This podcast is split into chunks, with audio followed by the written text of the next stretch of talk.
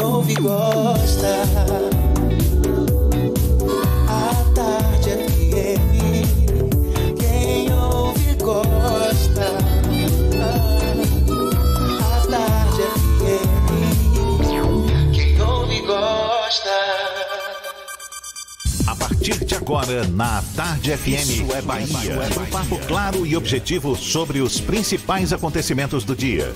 Um programa com a marca do Grupo A Tarde de Comunicação e do Bahia Notícias. Para botar tempero no começo da sua manhã. Isso é Bahia. Isso é Bahia. Apresentação: Jefferson Beltrão e Fernando Duarte.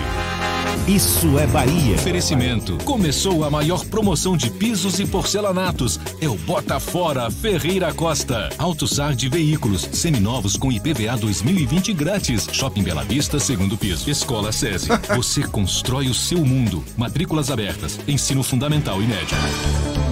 Que maravilha! Salve, salve! Bom dia! Seja bem-vindo! Estamos começando mais um Isso é Bahia.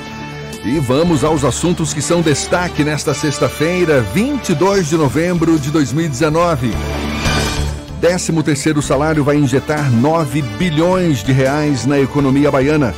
Júri popular, acusado de matar Moa do Catendê, é condenado a mais de 20 anos de prisão. Avenida Ulisses Guimarães, em Sussuarana, vai passar por obras de requalificação. Orla do Rio Vermelho, sentido Ondina, vai ser interditada a partir de hoje. Marinha diz que duas praias baianas ainda têm resíduos de óleo. Bahia Pesca afirma que pescados do litoral baiano não estão contaminados pelo derramamento de óleo. Novembro Azul. Salvador recebe mutirão de prevenção ao câncer de próstata. Bicho preguiça é resgatado em Salvador e levado para a reserva natural. Bahia se prepara com portões fechados para duelo de domingo com o Goiás. Arthur e Elber não participam da atividade. São alguns dos assuntos que você acompanha a partir de agora. Isso é Bahia. Estamos aqui recheados de informação. Temos notícias, bate-papo, comentários para botar tempero no começo da sua manhã em clima de sexta-feira. Salve Fernando Duarte, bom dia! Bom dia, Jefferson. Bom dia, Paulo Roberto na operação, Rodrigo Cardio e Rafael Santana na produção. E um bom dia mais que especial para todo mundo que está saindo de casa agora para ir para o trabalho, para levar o filho para a escola, para ir para a faculdade, para quem está chegando do trabalho agora e também para quem está tomando aquele cafezinho que o cheiro tá batendo aqui. Sejam bem-vindos a mais uma edição do Isso é Bahia. Tá batendo aqui, mas cadê o meu cafezinho, por favor? Olha, você nos acompanha também pelas nossas redes sociais. Tem o nosso aplicativo pela internet no atardefm.com.br. Fique à vontade. Ainda pode nos assistir pelo portal à tarde Oi Nós aqui e também diretamente pelo canal da Tarde FM no YouTube. E ainda participar, enviar suas mensagens por onde, Fernando? Pelo WhatsApp no 71993111010. Pode mandar sua mensagem e interagir conosco aqui no Isso é Bahia. Tudo isso e muito mais a partir de agora para você.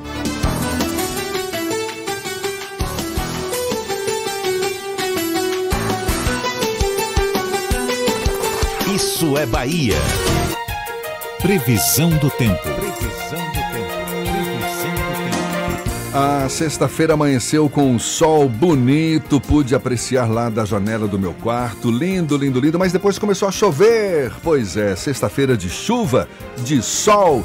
Walter Lima é quem vai dizer pra gente. Seja bem-vindo. Bom dia, Walter. Bom dia, Jefferson, Fernando, Paulinho, Rafael, nosso Rodrigo, que depois do programa vai pegar um voo direto para Lima, no Peru.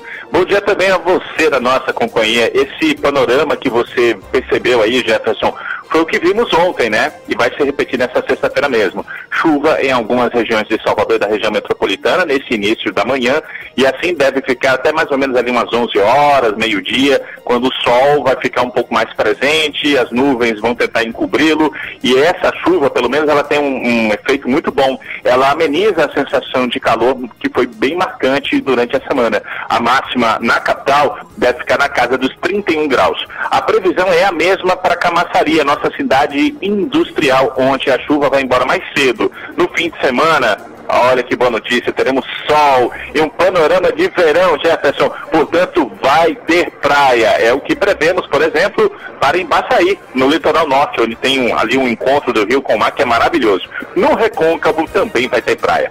Salbara vai ter um fim de semana de verão, embora hoje vai chover um pouco mais lá ali na região de Salbara. A máxima na área não passa dos 31 graus.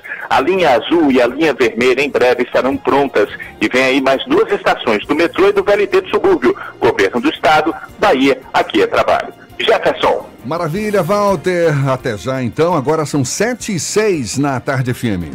Isso é Bahia. Um dia depois de dizer que desmatamento é cultural no Brasil, o presidente Jair Bolsonaro afirmou nesta quinta-feira que ninguém pode perturbar seu governo por questões ambientais. Ele sugeriu ainda a jornalistas que mudassem o tema das perguntas e que, se o agronegócio não puder ser desenvolvido, a imprensa, acredite, terá que comer capim. A preocupação de Jair Bolsonaro com o meio ambiente é tema do comentário político de Fernando Duarte. Isso é Bahia. Política. A Tarde FM. Começar o comentário de uma maneira um pouquinho diferente, citando um grande mestre da música, na verdade, dois grandes mestres. Num planto capinguiné pra boi abanarrabo, tô virado no diabo, eu tô retado com você tá vendo tudo e fica aí parado com cara de viado que viu Caxinguelê. Clássico de Raul Seixas e Wilson Aragão, Capinguiné desde a década de 70, mostra que não vale a pena plantar capinguiné. Apesar disso, o presidente da República, Jair Bolsonaro, sugeriu que a imprensa comesse capim quando se recusou a responder questões sobre problemas ambientais no Brasil. Não foi a primeira derrapada do presidente ao tratar do assunto ao longo da semana um dia após a divulgação de que houve um aumento de quase 30% do desmatamento ambiental, do desmatamento na Amazônia, para ser mais preciso, o presidente sugeriu que é parte da cultura brasileira cometer crimes ambientais, as queimadas e o desmatamento. Ontem, Bolsonaro voltou a tratar com desdém sobre o tema. Para o presidente da República, as leis de proteção ambiental e a criação de reservas são um problema para a expansão do agronegócio e ele não está isolado. É impensável falar sobre a economia brasileira sem tratar dessa área como um dos motores do PIB. Porém, ao expandir as fronteiras agrícolas sem preservar ecossistemas, é provável que o Brasil sofra sanções dos principais mercados consumidores, que agora ampliaram o que genericamente chamamos de consciência ecológica. Ou seja, até mesmo o capitalismo tradicional começa a dar sinais de que o dinheiro pelo dinheiro pode não ser essencial para atingir clientes e consumidores. É uma lógica meio perversa. De certo, o agronegócio vai, foi essencial para validar e, de alguma forma, legitimar a eleição de Bolsonaro. Durante os anos sob o governo do PT, apesar dessa área econômica ter crescido mais do que outros setores, havia limitações necessárias para o equilíbrio ambiental. Mas nem tudo são flores. São diversos os relatos de produtores sobre excesso de burocracia ou do excesso da presença do Estado, que ao invés de ajudar na produção atrapalhava. Algumas queixas eram exageradas, mas não completamente sem sentido. O X da questão é que, mesmo que fosse necessário o afrouxamento de certas regras, o governo federal resolveu facilitar demais a vida de quem quer expandir fronteiras agropecuárias em detrimento à preservação ambiental. Desde o início do ano foram aprovados 410 novos agrotóxicos. O INPE, que divulga levantamentos regulares sobre queimadas e desmatamentos na Amazônia, foi desacreditado. O Brasil assistiu praticamente inerte à chegada de petróleo bruto nas praias do Nordeste sem qualquer solução após mais de dois meses que o problema começou. Uma sucessão de erros que mostram a inaptidão do governo para lidar com o tema meio ambiente. Do clássico do maluco beleza, o país pode ao menos tirar uma lição. Devemos admitir que plantar capim-guiné não vai fazer ninguém matar a fome. Mas, por mais que não seja o objetivo de Bolsonaro acabar com o meio ambiente, ao menos é isso que ele sugere nas falas dele, também não podemos simplesmente assistir a malvadeza de todo bicho vindo para cá.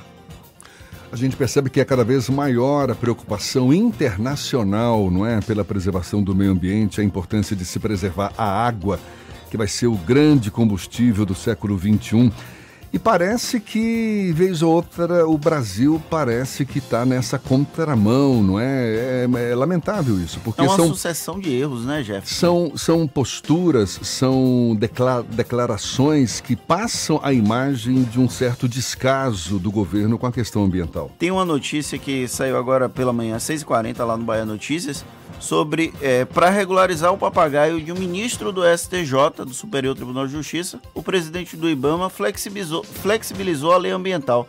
Então, são situações como essa, e aí a gente fala do governo federal como um todo, que acabam colocando em risco a forma como o Brasil lida com o meio ambiente.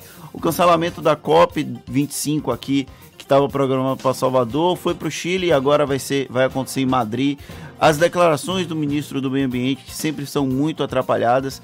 Então a gente tem essa sucessão de erros, sucessão de problemas, de declarações ruins que podem afetar a longo prazo o Brasil na relação com mercados consumidores relevantes, principalmente Europa e Estados Unidos, que já tem um nível de consciência ambiental, de preocupação ambiental maior do que outros mercados. Nesse encontro com a imprensa ontem, o presidente voltou a criticar países europeus, países que cobram dele uma postura mais rigorosa em relação ao, ao, meio ambiente, ou seja, acaba também desgastando mais ainda a relação do Brasil com esses países que estão com o meio ambiente tendo como foco né, o meio, meio ambiente. E ainda tem uma outro, um outro detalhe que é o presidente se recusando a responder assuntos que são importantes como o meio ambiente. Você imagina que o presidente da República deu essa declaração falando que a imprensa deveria comer capim caso o agronegócio não se expandisse, porque ele falou que se recusava a falar sobre meio ambiente, que era me melhor mudar o tema, mudar o assunto.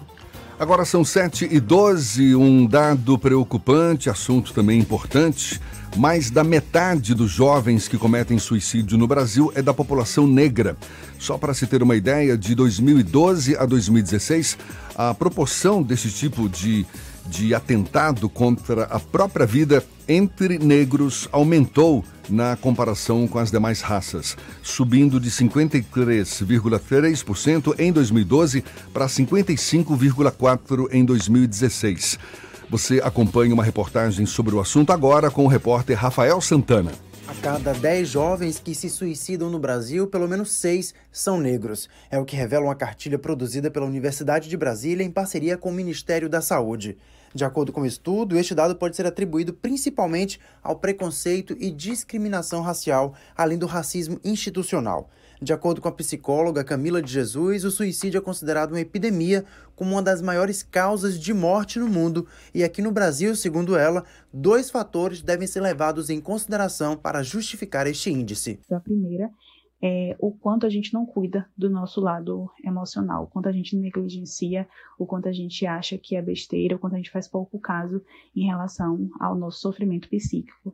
E uma outra questão é a questão do racismo. Quando a pessoa está na, na juventude, está na adolescência, ela está planejando como é que vai ser a vida dela enquanto adulto, e aí o racismo vem interferindo, vem meio que para dizimar esses planos. Então, quando o indivíduo se dá conta de que ele vai ter uma vida demarcada pelo racismo, de que ele não vai conseguir ocupar alguns espaços por essa questão, ou que ele vai ter muita dificuldade para ocupar esses espaços, e ele não tem outros recursos para lidar com essa, essa questão. Segundo o estudo produzido pela Universidade de Brasília e Ministério da Saúde, entre as causas associadas ao suicídio em negros estão o que se conhece como o não lugar, sentimento de inferioridade, rejeição, negligência, maus tratos, abuso, violência, entre outros. A psicóloga Camila de Jesus acrescenta que o isolamento social é um complicador a mais na busca por um tratamento. Infelizmente, os nossos serviços ainda são muito caros. Os serviços de saúde mental no Brasil são muito caros. Eles ainda são direcionados para um grupo muito específico. Hoje a gente tem alguns locais de atendimento gratuito, mas que tem filas de espera, ou locais que são muito distantes da casa da, da pessoa, a pessoa precisaria pagar, dois, três transportes para poder chegar nesse, nesse lugar e acaba que vai inviabilizando. Então, a questão também do, do isolamento social, isso tudo é fruto do racismo, como o racismo fosse uma semente e que vai brotando vários galinhos e cada galinho vai ter uma vai causar uma ferida naquele sujeito. A gente sabe que o suicídio é multifatorial, ou seja, tem diversas causas, mas o mais importante para ajudar quem está passando por este problema, seja um amigo, uma amiga, um familiar, é acolher, ouvir e procurar, claro, a ajuda de um profissional. Rafael Santana para o Isso é Bahia. É, e olha só, no Brasil, entre todos os adolescentes e jovens, o número de suicídios é muito alto. De 2012 a 2016, foram, em média, 11 mil casos na população em geral e 3.040 entre adolescentes e jovens.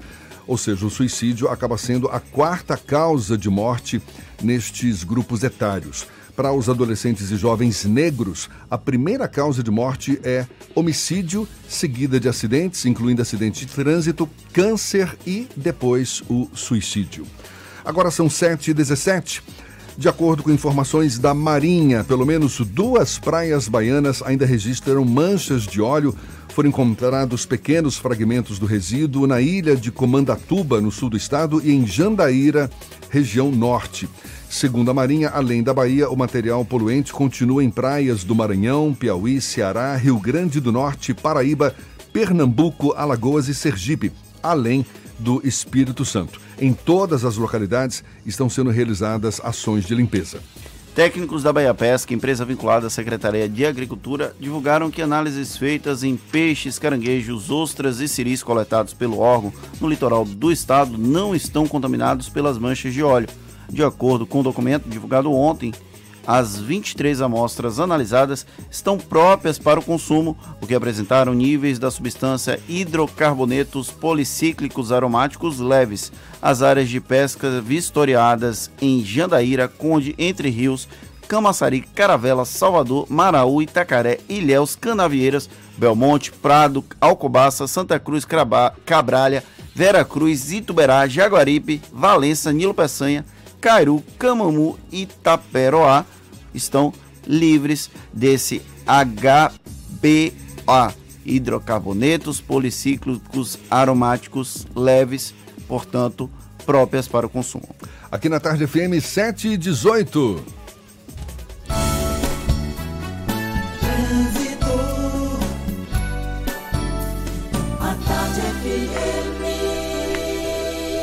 Oferecimento: Monobloco, o pneu mais barato da Bahia. 0800 111 7080. Link dedicado e radiocomunicação é com a Softcomp. Chance única Bahia VIP Veículos. O carro ideal com parcelas ideais para você. Já estamos sobrevoando a grande Salvador. Cláudia Menezes, lá de cima, com os olhos cá para baixo. Bom dia, seja bem-vinda, Cláudia. Bom dia para você também, Jefferson, para toda a turma do Isso é Bahia, Fernando, toda a equipe, Paulinho que está aí também me ouvindo. Olha, tem informações da Estrada do Coco que está fluindo bem em Lauro de Freitas, só poucos de intensidade no trecho final, no sentido Salvador. Nada que chegue a preocupar. Em outro ponto, a suburbana continua com lentidão na passagem por plataforma e pelo Lobato, sentido calçada. Isso são reflexos de um acidente que teve mais cedo. Então, se você vai sair de Paripe, corte na Cia Paripe, desça pela BR-324 para chegar no centro da capital. A BR está tranquila ainda por lá, então você vai chegar mais rápido. Começou a Black Friday nova Volkswagen. Toda linha com taxa zero, descontos de até 15 mil e primeira parcela só depois do carnaval. Bremen, Arraial do Retiro. Fone 3380 mil. Jefferson. Obrigado, Cláudia. Tarde FM de carona com quem ouve e gosta. Olhe, já já, Avenida Ulisses Guimarães, em Sussuarana, vai passar por obras de requalificação. E na orla do Rio Vermelho, sentido Ondina, vai ter interdição a partir de hoje. A gente vai conversar também com o diretor de teatro Paulo Ato, está em cartaz com o espetáculo A Travessia do Grão Profundo, aqui na capital baiana. Portanto, é já já, agora são 7h20 na tarde FM. Você está ouvindo Isso é Bahia. Nova Mitsubishi L200 Triton Outdoor 4x4 Diesel 2020. Sua por apenas 126.990. Ligue 3044-1234. Rótula do abacaxi. Mitsubishi só na Salvador Car. No trânsito desse sentido à vida. Viva a doce magia do Natal no Salvador Norte. Venha se encantar com desfile de personagens aos sábados e domingos às 15 horas. E aproveite para tirar fotos e conhecer a decoração inédita e interativa. Salvador Norte, perto de você. Sair de fábrica com 78 anos de aventura é uma exclusividade de todos os carros Jeep. Definir os próximos caminhos dessa história está nas suas mãos. Isso é Jeep. Este é o mês para você fazer história em um Jeep. A melhor condição do ano e a primeira parcela só depois da Páscoa. Jeep Compass a partir de R$ 109.990 e Jeep Renegade a partir de R$ 76.990. Faça um test drive e conheça. Consulte condições em ofertas.jeep.com.br. No trânsito, dê sentido à vida. Alô, Salvador! Salvador já avisou a geral que a vivência do programa Primeiro Passo é nesse sábado agora? Sim, dia 23 de novembro, das 8 da manhã às 5 da tarde, em seis regiões da cidade, com ações educativas, sociais e de saúde. É bom lembrar que os beneficiários dessas localidades que não comparecerem podem perder o auxílio de 65 reais por criança, viu, Salvador? Pois é, a presença é obrigatória para as famílias das regiões da Barra, Valéria, Cajazeiras, Centro, Cidade Baixa e Itapuã, inscritas no Primeiro Passo. E tem que lembrar de levar a documentação para saber os endereços e tirar dúvidas. É só ligar no 156. As informações também estão disponíveis no site da Prefeitura, salvador.ba.gov.br. E sabia que são quase 25 mil crianças inscritas beneficiadas? É, o primeiro passo ajuda famílias carentes a manterem os filhos matriculados em creches. Prefeitura de Salvador. A prefeitura que mais trabalha no Brasil. Prepare-se! A Grande Bahia passou os últimos dias negociando condições exclusivas para esse final de semana. Emplacamento, aqui você não paga. Taxa zero, tem toda a linha Chevrolet 2019 com taxa zero. E não para por aí. Seu Chevrolet a preço de nota fiscal de fábrica. O preço que a Grande Bahia pagou e nada mais. Aqui, a regra é chave na mão. Só até sábado. Só na Grande Bahia é assim. Norte Lucaia e Magalhães Neto. Consulte regulamento. Quem vende mais, pode mais. No trânsito desse sentido. Rice Restaurante. Qualidade e tradição no coração da Pituba. Semana Black mais Terra Forte Toyota. Melhor preço garantido. Yaris 2019. Últimas unidades com preço de nota fiscal de fábrica. Emplacamento grátis. Mais bônus no seu usado. Linha Yaris 2020 a partir de 63.990. Com taxa zero no ciclo Toyota. Mais primeira parcela só depois do carnaval. Etios com preço de nota fiscal de fábrica. Mais bônus no seu usado. Terra Forte. Faz muito mais por você. Paralela Magalhães Neto e Lauro de Freitas. No trânsito desse Monobloco, o pneu mais barato da Bahia. 0800 111 70 80 e a hora certa. Agora, 7h24, a Tarde FM.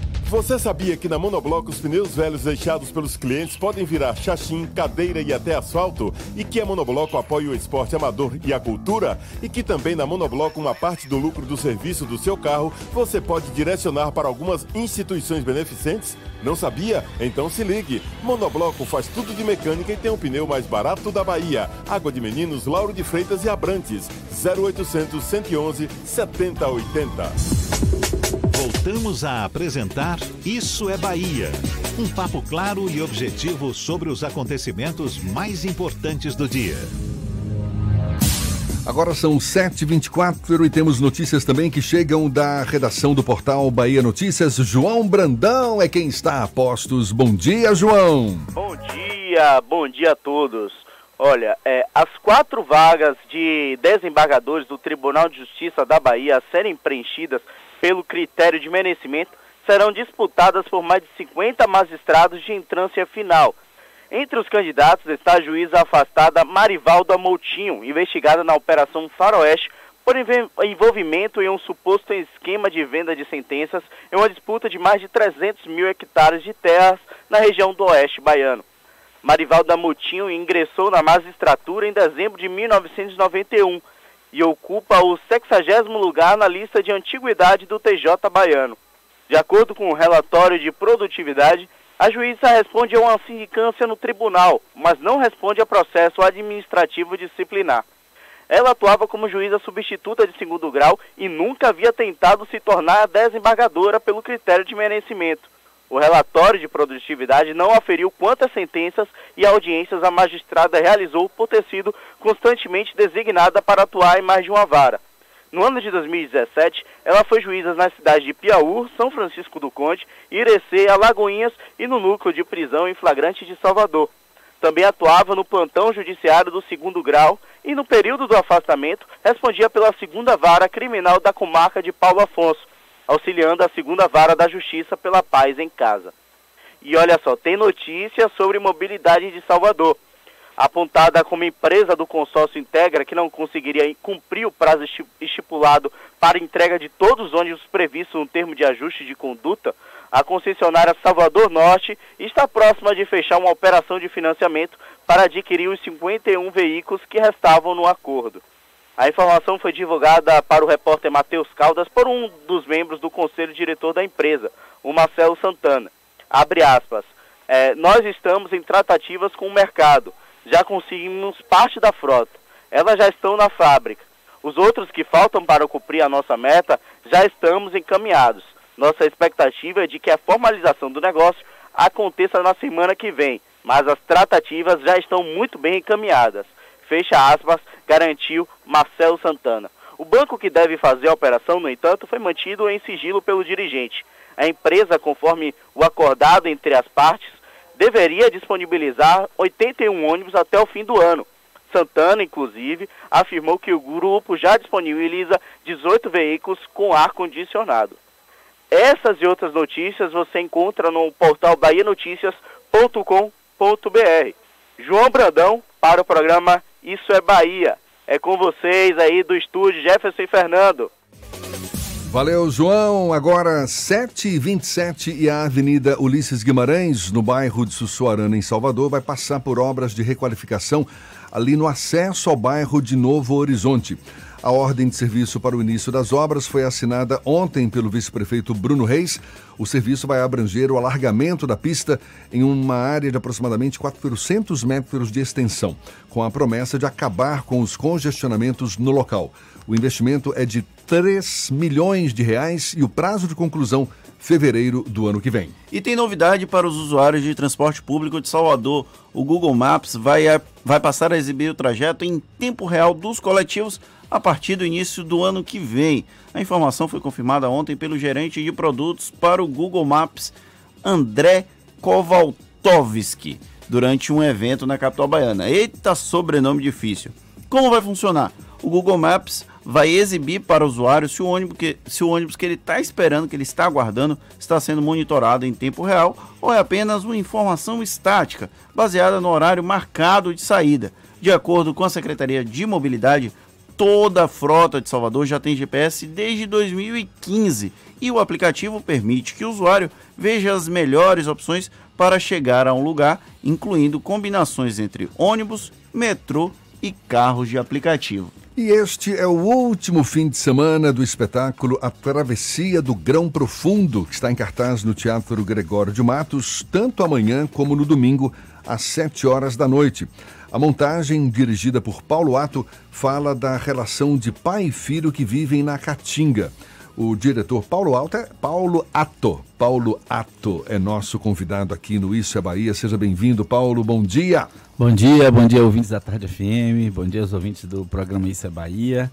Jefferson Fernando, um prazer imenso estar aqui falando de cultura. Você está resgatando o gostinho, não é? De pois voltar é. a dirigir um espetáculo. Você ficou longe dos palcos mais de 10 anos? Cara, eu fiquei assim, sem dirigir espetáculo, eu fiquei é, aproximadamente uns 14 anos, né? Eu continuei escrevendo para teatro. Então, assim, o grupo Oco Laboratório montou é, Teatro da Independência, que ganhou prêmios no ano passado, né? E é, eu continuei fazendo assim dramaturgia, mas dirigi um espetáculo para sala de ensaio até estrear 14 anos, Jefferson. Você tava, eh, eu sei que você está hora em Irecê, hora em Salvador, teve um tempo em Ilhéus como Isso. secretário de Cultura, secretário Exatamente. de Turismo, foi também para Chapada, é. agora resolveu é. voltar a fincar o pé em Salvador de e novo. Uma vida cigana. eu nunca, na verdade, perdi a relação com a capital em função de várias, várias, vários trabalhos, seminários, sempre sou convidado para fazer cursos, oficinas, então nunca perdi esse, esse contato e, na verdade, fico dividido entre lá e aqui. Esse espetáculo foi montado em Irecê, porque lá a gente também tem um fundo municipal de cultura, né? A Prefeitura Municipal de Irecê tem um, um fundo municipal de cultura que possibilitou a gente montar o espetáculo lá, o que é, um, um, de certa maneira, um luxo, né? Porque o ator é de Irecê, então escrevi esse texto justamente para falar sobre a caatinga, né? A relação do homem com a caatinga, no caso é um jovem que vê o pai migrar, algo que ainda acontece, por incrível que pareça, e é, em função disso ele vai fazer uma travessia, ele vai fazer uma viagem, empreende uma travessia pela Caatinga e é, é na verdade uma travessia muito mais no território do imaginário sertanejo, da mítica sertaneja, com canções, a trilha sonora de J. Veloso e, e Luciano Salvador Bahia, que são dois craques, então J canta na, na trilha sonora, Celo Costa também faz uma participação, Evelyn Bucheg, o, o, time, o Coral Ecumênico da Bahia também, o coro masculino participa também, nosso querido amigo Ângelo Rafael Fonseca. Então, foi um espetáculo montado em Irecê através desse Fundo Municipal de Cultura e com uma equipe também de Salvador, né, que colaborou, são colaboradores antigos meus. E, é uma verdade, montagem do Centro Internacional, Internacional Avatar, Avatar de é, Artes, não é esse isso? Grupo que eu criei, né, em 1980 e bolinha e que circulou o mundo todo. A gente né, foi para a Rússia, Estados Unidos, várias temporadas, fizemos outros países aqui da América Latina, fizemos México, Cuba, Suíça, Espanha, Portugal, uma lista interminável de países. Com né? esse grupo? Com esse grupo. Esse é um grupo que eu criei naquela época, década, final de 80, início dos 90, a gente, todos esses espetáculos e também me levaram a publicar livros fora do Brasil, né, escrever textos também. Eu estava justamente lembrando que a última vez que eu montei um espetáculo com um grupo profissional foi na Espanha chamado Diosas del Ouvido, tipo Deuses do Esquecimento, com o grupo Ábrego Teatro de, da Cantábria. Foi a última vez que eu dirigi um espetáculo. Depois eles fizeram bastante temporada na Alemanha, Finlândia, vieram aqui para o sul do Brasil. Nunca, esse espetáculo é inédito aqui, o texto eu nunca traduzi. Foi um texto que eu fiz direto no espanhol. Então, assim, eu tenho um, um trabalho fora do Brasil de muito tempo também, né? Essa questão da gestão, o casamento, um filho, isso dá uma, uma certa né? imobilidade né? pra gente. A travessia é, conta um pouco também uma questão é, do sertanejo, a travessia que o sertanejo passa ao longo da própria vida. Você falou sobre uma questão do imaginário, mas é isso. uma questão da própria vida do sertanejo fazer esse processo de travessia? Sim, porque ele até fala que é, um grão profundo só bastava. Esse grão profundo, isso é o sertão. Então, quando a gente fala de uma, de uma relação com o sertão, a gente fala de uma maneira muito profunda da relação do homem com o clima, né, com a cultura. É, eu não vou dar spoiler do espetáculo, mas é, a gente tem uma, uma, uma, forte identificação com a questão do vaqueiro, né, da sua relação com a terra, com o meio ambiente. Isso é muito determinante no sertão, né, porque não há como você ignorar o seu entorno o entorno ele tem uma influência muito grande, né? Do, do calor, do clima, né? da, da, desse regime de chuvas que é muito pequeno. Então, assim, a relação, é, por exemplo, do homem com a chuva, eu sempre falo isso, com a água, é muito diferente de quem vive numa cidade que tem um rio, que tem mar, muito diferente. E é um povo muito amável, né? Então, assim, essa, essa disponibilidade para aceitar o outro, para conversa, para o caos, para prosa, tudo isso está no espetáculo. A gente conversou aqui tem umas três semanas com o Matheus Boa Sorte, que estava contando um pouco é, essa uma visão do sertão. Falta essa representação do homem do interior no teatro, na cultura brasileira como um todo, para que ele seja visto e entendido. Você que tem uma visão internacional, até global, do teatro, da cultura, e agora ficou sediado durante um tempo no interior do estado? É, eu falo inclusive no final do espetáculo que esse espetáculo ele, ele é um testemunho sobre a diversidade cultural baiana. A gente fala muito que a Bahia é plural, mas assim, termina focando muito recôncavo, e a Bahia não é só recôncavo. Nós temos a maior área na verdade, do, do estado, ela está justamente no semiárido, né? Ou seja, ela está com é, muito fincada nessa área onde essa cultura é muito diferente, né? A relação do homem com o seu meio é muito diferente. É, nesse aspecto global, eu vivi algumas experiências assim, muito interessantes. Eu visitei uma comunidade na Espanha, do Vale del Paz, comunidade chama Paciega, e essa comunidade, a característica dela é eles têm três casas. Eles têm uma casa muito embaixo, no, no sopé quase da montanha, né, uma casa no meio e no alto. Então, à medida que a temperatura muda e o clima muda, eles vão trocando de casa. Essas casas são maiores ou menores para enfrentar o frio, porque aí quando você fica no frio, você tem uma casa menor, que é mais fácil você aquecer. E houve uma época que uma empresa queria, enfim, não era uma empresa, mas um, uma, uma, certa configuração que queria acabar com isso, com esse modo de vida. Por quê? Porque uma das características da comunidade é a troca. Eles não usam muito dinheiro, a moeda. Então, assim, quando você tem essa coisa toda, essa, essa visão global, globalizante, ela tende a fazer o quê? Acabar com esses modos de vida, cara. Até quando se né? refere a, a, ao povo sertanejo, a esse, essa grande área da Bahia, que é o semiárido e tudo mais, existe uma, uma, uma, visão meio distorcida também, não é? Achando que se, refere-se apenas àquele homem sofrido, aquela família que que vive com a seca e tal, mas é muito mais do que muito isso. Muito mais do que isso. Eu falo sempre assim, Irecê é uma cidade com uma economia pulsante. Eu conheço muito bem o interior do estado, entendeu? É uma cidade que as pessoas têm um orgulho imenso da cultura que elas têm, do, da a relação de pertencimento com a terra é uma coisa incrível realmente. Então assim, eles têm, eles valorizam muito onde eles estão. Eles não têm nem vontade de sair dali. Eles têm um amor pela terra muito grande, sabe? Assim, eu tenho grandes amigos lá, é uma cidade que eu tenho uma relação de mais de 20 anos. Então, assim, esse espetáculo em quatro dias encheu o teatro, as pessoas querem ir se ver. Isso eu acho importantíssimo, as pessoas querem ir se ver. Elas querem fazer o um encontro com elas mesmas, com sua cultura no teatro. Isso é a função principal do teatro, né? Então, é, eu estou muito feliz de ter feito esse espetáculo lá ter sido apoiado pelo governo municipal. Então a gente já tem um prefeito que vai assistir teatro, isso é, é importantíssimo, gestor não tenho cultura. Dúvida. Elmo Vaz, um grande abraço para você, que é nosso, nosso fã, além de ser o gestor da cidade. Isso faz uma diferença muito grande, a pessoa vê o espetáculo, conversar com a gente, tem um entendimento né, do que, que a gente está fazendo, na verdade.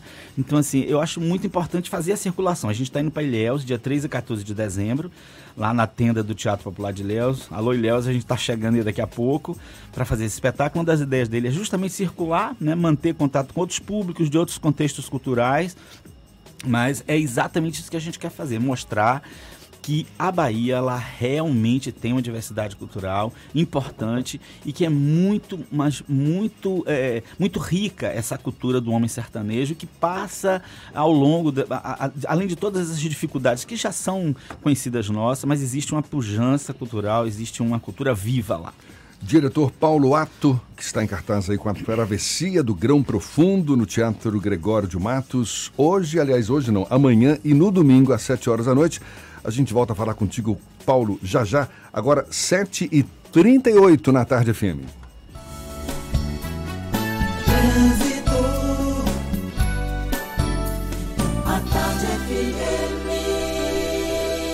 Oferecimento: Monobloco, o pneu mais barato da Bahia. 0800 111 7080. Link dedicado e radiocomunicação é com a Softcomp. Chance única Bahia VIP Veículos. O carro ideal com parcelas ideais para você. Quem tem notícias pra gente também e lá de cima é Cláudia Menezes. Cláudia. Jefferson, vou falar dos reflexos de um acidente com carro e moto na saída da via regional para o bairro de Castelo Branco. Uma ambulância do SAMU foi deslocada para o local. Essa situação deixa reflexos no trânsito. Se você está na paralela agora e quer acessar a BR-324, então não vá por Águas Claras, tem bastante congestionamento. Estamos aqui no local nesse momento. Então, minha dica é para que você pegue a CIA Aeroporto para acessar a BR com mais tranquilidade. Você já sai ali pertinho de Simões Filho. Vai ser melhor para você. Meu amigo e minha amiga, se você está passando por alguma das muitas obras que a Prefeitura de Salvador está fazendo, tenha paciência e lembre-se: os transtornos passam e os benefícios ficam. É com você, Jefferson. Obrigado, Cláudia. Tarde FM de carona com quem ouve e gosta. São 7h40, já já a gente fala do Novembro Azul. Salvador recebe mutirão de prevenção ao câncer de próstata e retoma o papo com Paulo Ato, diretor de teatro aqui no Isso é Bahia. São 7h40 na tarde FM. Você está ouvindo Isso é Bahia.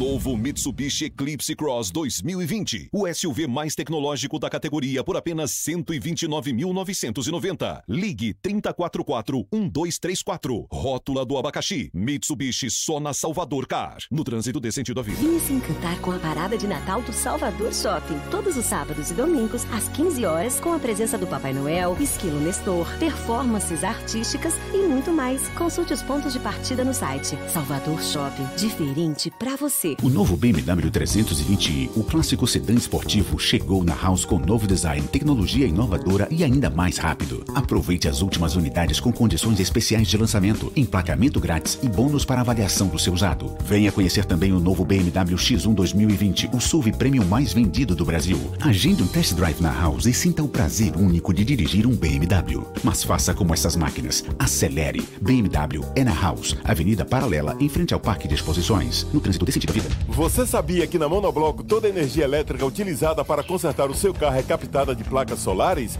E que o óleo trocado do seu carro vai para reciclagem para ser refinado novamente? E que na Monobloco os pneus velhos deixados pelos clientes podem virar chachim, cadeira e até asfalto? Não sabia? Então se ligue. Monobloco faz tudo de mecânica e tem o pneu mais barato da Bahia. Água de Meninos, Lauro de Freitas e Abrantes. 0800 111 7080. Sair de fábrica com 78 anos de aventura é uma exclusividade de todos os carros Jeep. Definir os próximos caminhos dessa história está nas suas mãos. Isso é Jeep. Este é o mês para você fazer história em um Jeep. A melhor condição do ano e a primeira parcela só depois da Páscoa. Jeep Compass a partir de R$ 109.990 e Jeep Renegade a partir de R$ 76.990. Faça um test drive e conheça. Consulte condições em ofertas.jeep.com.br. No trânsito, dê sentido à vida. Camaçari tá outra coisa. Pra mim, que roda a cidade toda, tô vendo a diferença. É rua asfaltada por toda a cidade. A Jorge Amado tá ficando novinha. A mobilidade avançou como nunca em Camaçari. E agora, a duplicação do viaduto do trabalhador já foi iniciada. A gente sabe que as obras geram transtornos, mas a maior obra de mobilidade do município dos últimos anos vai resolver não apenas o trânsito da região, vai preparar Camaçari para o futuro. Vai ficar uma beleza mesmo. Melhor do que já está. Prefeitura de Camaçari, cuidando de quem mais precisa. Melhor que Black Friday é Black Week Peugeot. Design, conforto, tecnologia, desempenho e robustez que proporcionam uma experiência única a bordo. Gama de SUV Peugeot com supervalorização do seu usado. E seu Peugeot vale 100% da tabela FIP. Você escolhe 100% da tabela FIP no seu Peugeot usado ou taxa zero com 60% de entrada e saldo em 24 meses. Venha pra Danton e confira condições e aproveite. Danton, Avenida Bonocô, no trânsito dê sentido à vida. Central Papelaria, os melhores preços e a maior variedade em material escolar e escritório da Bahia e a hora certa. A tarde FM, 16 para as 8. Variedade assim você nunca viu. 3369 mil, é só ligar. 3369 mil. Central Papelaria, você encontra tudo em material escolar. Tudo pro seu escritório, variedade fácil de estacionar. 3369 Ligue 3369 mil, a maior variedade em material escolar e de escritório. Central Papelaria Lauro de Freitas. 3369 mil. Voltamos a apresentar Isso é Bahia. Um papo claro e objetivo sobre os acontecimentos mais importantes do dia. Agora faltam 15 minutos para as 8 horas e temos notícias que chegam do Portal à Tarde com Thaís Seixas. Thaís, bom dia. Olá Jefferson, bom dia. Bom dia, Fernando, e a você que sintoniza aqui na Tarde FM e acompanha o Isso é Bahia. Acontece até hoje a fase de testes das sirenes que fazem parte do sistema de alarme de rompimento da barragem de Pituaçu. Entre as 10 da manhã e o meio-dia, duas sirenes instaladas na região da Bolandeira serão acionadas algumas vezes. Já entre duas e quatro da tarde, todas as sirenes dos arredores da barragem serão acionadas. Lembrando que serão apenas testes no sistema de alarme que não representam perigo para os moradores do Bate-Facho e adjacências. Segundo a Embasa, essa ação tem o objetivo de garantir a segurança desses moradores. Depois dessa fase de testes, haverá uma simulação de acidente na barragem com a evasão de rotas de fuga. E a Caixa Econômica inicia hoje a sétima etapa de pagamento do FGTS para trabalhadores nascidos em junho e julho, que podem sacar até 500 reais de cada conta ativa ou inativa. Segundo a Caixa, serão liberados cerca de 3,3 bilhões de reais para aproximadamente 8,7 milhões de pessoas que estão aptas a sacar. Quem tem direito ao valor pode optar pelo saque nos terminais de autoatendimento, nas casas lotéricas, agências ou correspondentes Caixa Aqui. Essas e outras notícias você confere aqui no portal atardeatarde.com.br. É com você, Jefferson. Obrigado, Thaís. Olha, agora são 7h45, a gente retoma o papo com Paulo Ato, dramaturgo, diretor de teatro, que está em cartaz com a peça Travessia do Grão Profundo.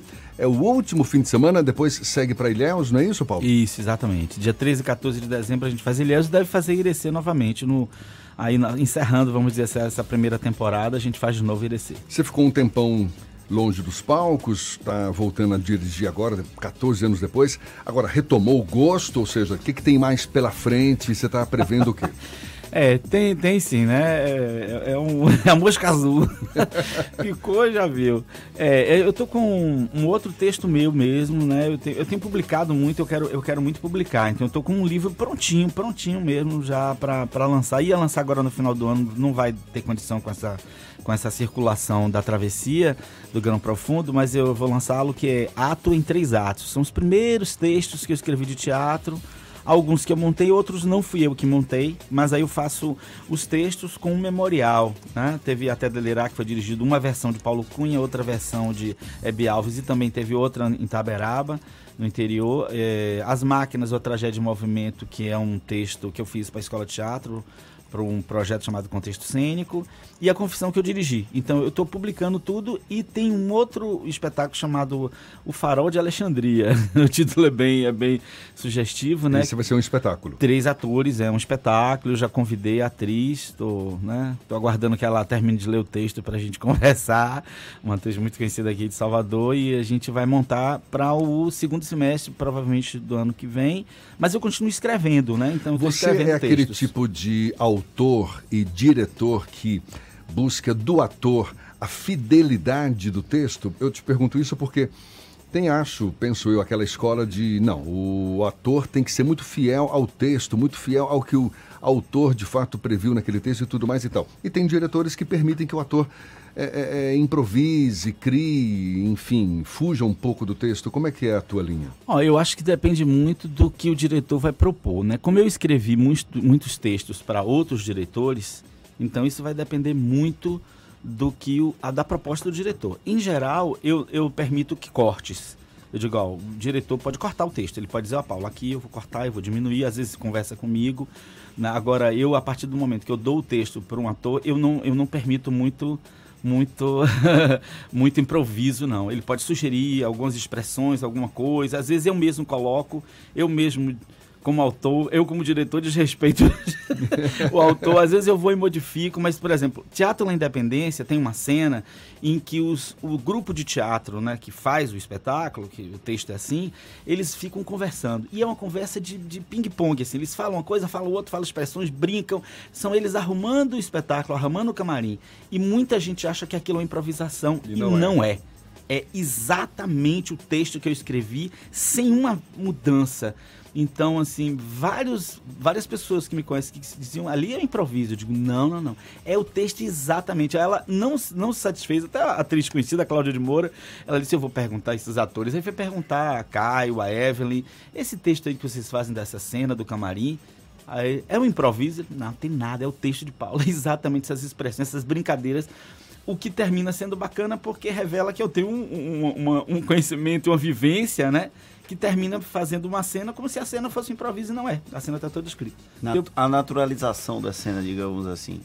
É, porque eu é, é uma vivência de teatro de quase 40 anos, então assim, quando você faz uma cena dessa de camarim, você já passou por, isso inúmeras vezes. Então eu quis justamente traduzir um pouco para o público o que é essa cena onde eles estão arrumando é, figurinos, falando do espetáculo, mas falando da vida deles também, do modo de vida deles, como é que eles encaram o teatro, como é que o teatro entrou na vida deles, e aí a gente consegue fazer isso. É uma, vamos dizer assim, você, é muito difícil isso, é traduzir uma espontaneidade de uma vivência num texto escrito, né? A gente lembra o espetáculo A Travessia do Grão Profundo, em cartaz só nesse fim de semana no Teatro Gregório de Matos, direção de Paulo Ato, é uma criação do Centro Internacional Avatar de Artes, tem o Núcleo Caatinga e coprodução do Festival de Teatro da Caatinga, É, não é esse festival a gente vem fazendo já há cinco anos. né? Esse festival ele está se internacionalizando. É um desafio fazer um festival internacional de artes cênicas, né? Numa cidade que ainda não tem teatro. A gente está com a promessa de ter um teatro até, até o ano que vem, até o final do ano que vem. E cada vez ocupando mais espaço. Eu vou lhe dizer, é, é um festival disputadíssimo pelo público. Você tem filas gigantescas na porta. Então, essa é a primeira coprodução, né? A gente vai começar a fazer algumas outras. Esse próximo espetáculo que eu vou dirigir no ano que vem, muito provavelmente é uma coprodução com o Festival da França. A gente está negociando com eles, mas muito provavelmente é uma coprodução também. Paulo, muito obrigado. Uma delícia conversar com você. Sucesso. Que esse espetáculo seja o reinício aí de vários outros. A gente torce por isso. Muito é o que- obrigado. é o que eu espero também. Eu quero agradecer a Fernanda, a você, já você, toda a equipe aqui da Tarde FM. Quero agradecer também a Fundação Gregório de Matos, porque foi um convite da Fundação que possibilitou essa temporada assim que a gente acabou de estrear. A gente estreou agora no final de outubro Irecê e já viemos para cá. Então, agradecer a equipe aí do Teatro Gregório de Matos, da Fundação, pelo esse convite de Fernando Guerreiro, que muito nos honrou em fazer esse espetáculo aqui, falando da Bahia, falando de outra Bahia, falando do sertão na capital. Obrigado, Mar- gente. Maravilha. Paulo Ato, portanto, a travessia do Grão Profundo neste sábado e domingo às 7 horas da noite no Teatro Gregório de Matos. Ingressos a 20 reais a inteira. São 7h51 na tarde FM. Isso é Bahia. Economia. A Tarde FM. Bom dia, Jefferson. Bom dia, Fernando. Bom dia, ouvintes da Rádio à Tarde FM. Ontem o Ibovespa passou o dia em alta e ganhou força no final da tarde, fechando com alta de 1,54% a 107.500 pontos. Já o dólar fechou estável a R$ 4,19. O destaque do dia ficou com as ações da Petrobras, que subiram mais de 3% após a empresa anunciar a venda da Liquigás por 3,7 bilhões de reais. A todos, bom dia, bons negócios. Meu nome é André Luz, meu sócio da BP Investimentos. Isso é Bahia. Apresentação: Jefferson Beltrão e Fernando Duarte. A Tarde FM. Quem ouve, gosta. Agora são 7h52, mudanças na orla do Rio Vermelho, Fernando. Atenção você motorista, o trânsito na Avenida Oceânica, no trecho entre o bairro do Rio Vermelho e Ondina, vai ser interditado a partir de hoje. O motivo é a continuidade das obras de requalificação na região. O bloqueio começa às 9 da noite no sentido Ondina, logo depois da travessa Bartolomeu de Guzmão. O condutor que vem da Rua da Paciência e deseja ir no sentido Barra deve acessar a Rua Euríclides de Matos, Avenida Garibaldi e Avenida Ademar de Barros. É, e já para quem circula no sentido Ondina em direção ao Rio Vermelho, deve usar as avenidas Ademar de Barros e Garibaldi, além da rua Conselheiro Pedro Luiz. A previsão é de que essa área seja liberada para o fluxo na próxima segunda-feira. E atenção, tem programação do Novembro Azul, mutirão gratuito de saúde voltado para a prevenção do câncer de próstata, está sendo realizado até amanhã no bairro da Federação, aqui em Salvador. As unidades móveis instaladas no local oferecem consultas nas especialidades de clínica médica, urologia, cardiologia, pediatria, nutrição, odontologia e enfermagem. Também são oferecidos exames de PSA, mamografia, eletrocardiograma, raio-x e ultrassonografia. O mutirão é realizado na paróquia São Brás, na rua São Brás, das 8 da manhã às 5 da tarde. E uma notícia que vai deixar o nosso querido Rodrigo Tardio mobilizado, não vai fazer mais nada nesse sábado senão assistir a Flamengo e River Plate. Brasil e Argentina na final da Libertadores da América. Jogo marcado para amanhã, às 5 horas da tarde, em Lima, no Peru. O Flamengo chega à decisão do torneio continental depois de quase 40 anos. Partida originalmente que seria em Santiago, no Chile, mas foi transferida por conta dos protestos naquele país. As TVs aberta e fechada, claro, vão estar transmitindo esse duelo ao vivo. Tardio vai ouvir pelo radinho, né? O técnico do Bahia, Roger Machado, fez um treino tático fechado para a imprensa no Fazendão de olho no duelo de domingo contra o Goiás às quatro da tarde no estádio Serra Dourada. Os jogadores fizeram um trabalho técnico de troca de passes, mas a atividade não contou com Arthur e Elber que ficaram na academia, mas devem jogar. Marco Antônio também trabalhou só na musculação, já que aprimora a forma física após se recuperar de uma contusão no pé. O atacante Rogério tratou da lesão na coxa no departamento médico e o volante Flávio está suspenso pelo terceiro cartão amarelo. Agora são 7h55. Bom dia para você.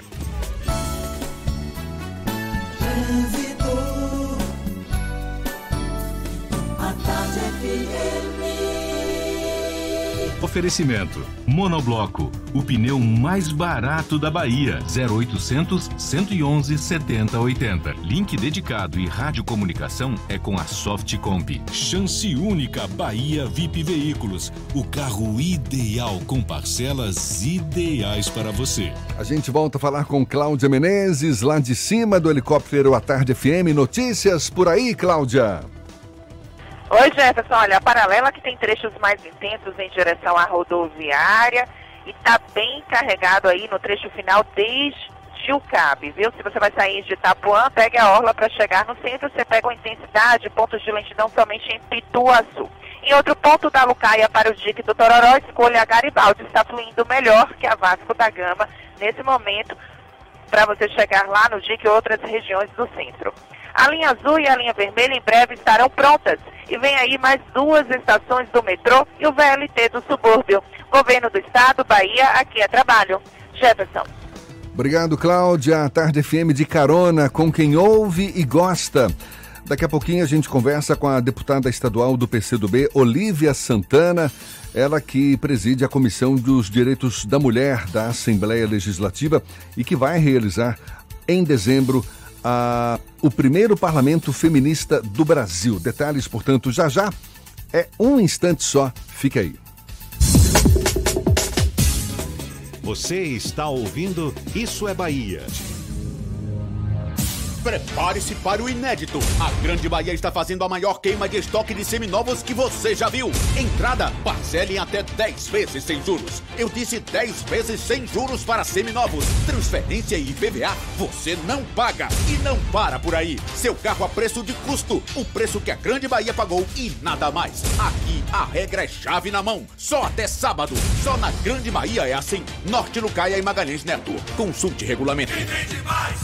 No trânsito desse sentido, a vida. A Black Friday já começou na TIM. E o que não faltam são motivos e ofertas em smartphones para você aproveitar. Traga o seu número para o TIM Black e compre o iPhone 8 64GB por apenas 1.499 à vista. É isso mesmo que você ouviu. iPhone 8 64GB por 1.499 à vista no TIM Black. E ainda tem até 28GB de internet por até 12 meses. Vá logo até uma loja TIM. Aproveite a Black Friday e saia de smartphone novo. Melhor que Black Friday é Black Week Peugeot. Uma semana de ofertas exclusivas com supervalorização do seu usado. E seu Peugeot vale 100% da tabela FIP na troca por um SUV Peugeot zero ou taxa zero em 24 meses. Você escolhe 100% da tabela FIP no seu Peugeot ou taxa zero com 60% de entrada e saldo em 24 meses. Black Week Peugeot. Venha para Danton e confira condições e aproveite. Danton, Avenida Bonocô. No trânsito dê sentido à vida. Alô, Salvador! Salvador! Já avisou a geral que a vivência do programa Primeiro Passo é nesse sábado agora? Sim, dia 23 de novembro, das 8 da manhã às 5 da tarde, em seis regiões da cidade, com ações educativas, sociais e de saúde. É bom lembrar que os beneficiários dessas localidades que não comparecerem podem perder o auxílio de 65 reais por criança, viu, Salvador? Pois é, a presença é obrigatória para as famílias das regiões da Barra, Valéria, Cajazeiras, Centro, Cidade Baixa e Itapuã, inscritas no Primeiro Passo. E tem que lembrar de levar a documentação para saber os endereços e tirar dúvidas. É só ligar no 156. As informações também estão disponíveis no site da Prefeitura, salvador.ba.gov.br. E sabia que são quase 25 mil crianças inscritas beneficiadas? É, o primeiro passo ajuda famílias carentes a manterem os filhos matriculados em creches. Prefeitura de Salvador. A prefeitura que mais trabalha no Brasil. O novo BMW 320i, o clássico sedã esportivo, chegou na House com novo design, tecnologia inovadora e ainda mais rápido. Aproveite as últimas unidades com condições especiais de lançamento, emplacamento grátis e bônus para avaliação do seu usado. Venha conhecer também o novo BMW X1 2020, o SUV premium mais vendido do Brasil. Agende um test drive na House e sinta o prazer único de dirigir um BMW. Mas faça como essas máquinas. Acelere. BMW é na House, Avenida Paralela, em frente ao Parque de Exposições. No trânsito desse Bela Bowling, o boliche do Shopping Bela Vista. Venha se divertir, aberto de domingo a domingo e a hora certa. 8 horas em ponto, aqui na Tarde FM. Está pensando em um dia de diversão incrível? Então venha para o Bela Bowling, o boliche do Shopping Bela Vista. É o maior espaço de diversão com boliche de Salvador. Temos pacotes para você fazer a sua festa de aniversário ou confraternização. E de segunda a sexta, a hora de pista para seis pessoas com uma porção de batata frita sai por apenas R$ 49,90. Os sapatos são à parte. Consulte condições, traga a sua turma e aproveite. Bela Bowling, o boliche do Shopping Bela Vista, o maior espaço de diversão com boliche de Salvador.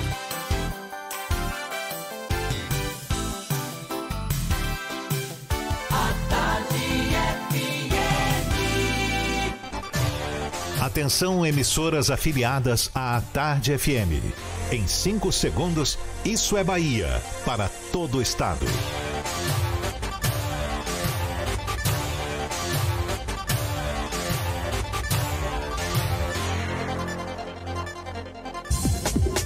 Ar, isso é Bahia. Informação com a marca do Grupo A Tarde e do Bahia Notícias. Política, segurança, saúde, cidadania. Isso é Bahia. Apresentação: Jefferson Beltrão e Fernando Duarte. A Tarde FM. Quem ouve, gosta. Salve, salve! Que maravilha! Bom dia! Seja bem-vindo a partir de agora. Isso é Bahia em rede com emissoras de todas as regiões do estado e assuntos que são destaque nesta sexta-feira, 22 de novembro de 2019. 13 terceiro salário vai injetar 9 bilhões de reais na economia baiana. Praias ao norte e sul do estado ainda registram presença de óleo. Pescados do litoral baiano estão próprios para o consumo, afirma Bahia Pesca. Júri popular, acusado de matar Moa do Catendê, é condenado a mais de 20 anos de prisão. Presidente do Bahia é apenas advertido pela Justiça Desportiva em julgamento realizado ontem. São alguns dos assuntos do Isso é Bahia. Estamos aqui, como sempre, recheados de informação, com notícias, bate-papo, comentários, para botar tempero no começo da sua manhã. Junto comigo nesse clima de sexta-feira, Fernando Duarte. Mais uma vez, bom dia! Bom dia, Jefferson. Bom dia, Paulo Roberto na operação, Rodrigo Tardio e Rafael Santana na produção. E um bom dia mais que especial para as nossas queridas afiliadas. A RB Líder FM de Rui Barbosa, Serrana Líder FM de Jacobina, Baiana FM de Itaberaba, 93 FM de Jequié, Interativa FM de Itabuna, Nativa FM de Eunápolis, Cultura FM de Paulo Afonso, Cidade FM de Luiz Eduardo Magalhães, Itapuí FM de Tororó, Eldorado FM de Teixeira de Freitas. Sejam todas muito bem-vindas a mais uma edição do Isso é Bahia. A gente lembra, você nos acompanha também pelas nossas redes sociais. Fique à vontade, tem o nosso aplicativo pela internet no atardefm.com.br. Pode nos assistir também, olha nós aqui no Portal à Tarde ou diretamente pelo canal da Tarde FM no YouTube e ainda, claro, enviar suas mensagens, participar por onde, Fernando? Pelo WhatsApp no 719-9311-1010. Eu tô aguardando para interagir com todos vocês. Teve gente que me mandou foto, sabe de quê? De bolo de cenoura com café. É uma sacanagem. A gente quer um pedacinho então, por favor, olhe. Tudo isso e muito mais a partir de agora para você.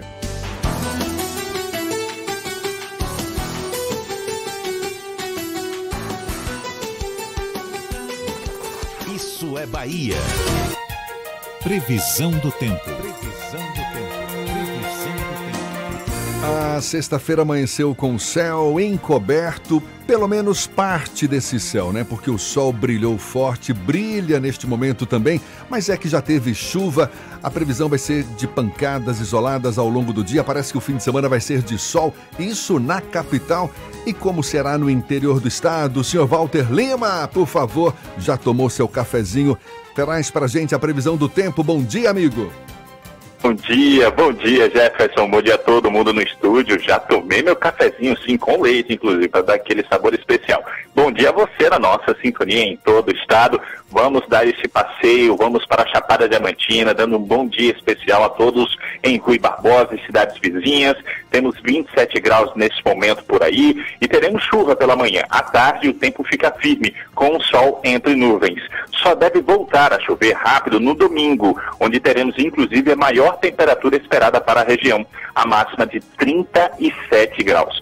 Descendo agora para o extremo sul, a gente vai dar um pulinho lá em Teixeira de Freitas e cidades próximas. Bom dia, pessoal! Teremos um dia com instabilidade, portanto, saia com seu guarda-chuva, pancadas de chuva a qualquer momento. O tempo só deve abrir no sábado, quando o sol ficar soberano, e na tarde de domingo, atenção, pessoal, na tarde de domingo, há previsão de temporal com relâmpagos. A máxima na região não deve passar dos 34 graus. A linha azul e a linha vermelha em breve estarão prontas e vem aí mais duas estações do metrô e o VLT do subúrbio. Governo do Estado, Bahia. Aqui é trabalho. Volto contigo, Jefferson. Valeu, Walter. Obrigado. Agora 8 e 5 na tarde FM. Isso é Bahia. O barbeiro Paulo Sérgio Ferreira de Santana, de 36 anos, foi condenado a 22 anos de prisão em regime fechado por ter assassinado com golpes de faca o mestre de capoeira Romualdo Rosário da Costa, o Moa do Catendê. Isso foi no ano passado. A decisão ainda cabe recurso. A condenação do barbeiro pela morte de Catendê, depois de uma discussão eleitoral, é tema do comentário político de Fernando Duarte. Isso é Bahia. Política. A Tarde FM. Pois é, Jefferson, como você falou, Paulo Sérgio Ferreira de Santana foi condenado a 22 anos e um mês de reclusão, acusado de desferir 13 facadas contra o mestre Moa do Catendê no dia 8 de outubro de 2018, logo após a primeiro turno dos, da eleição de 2018.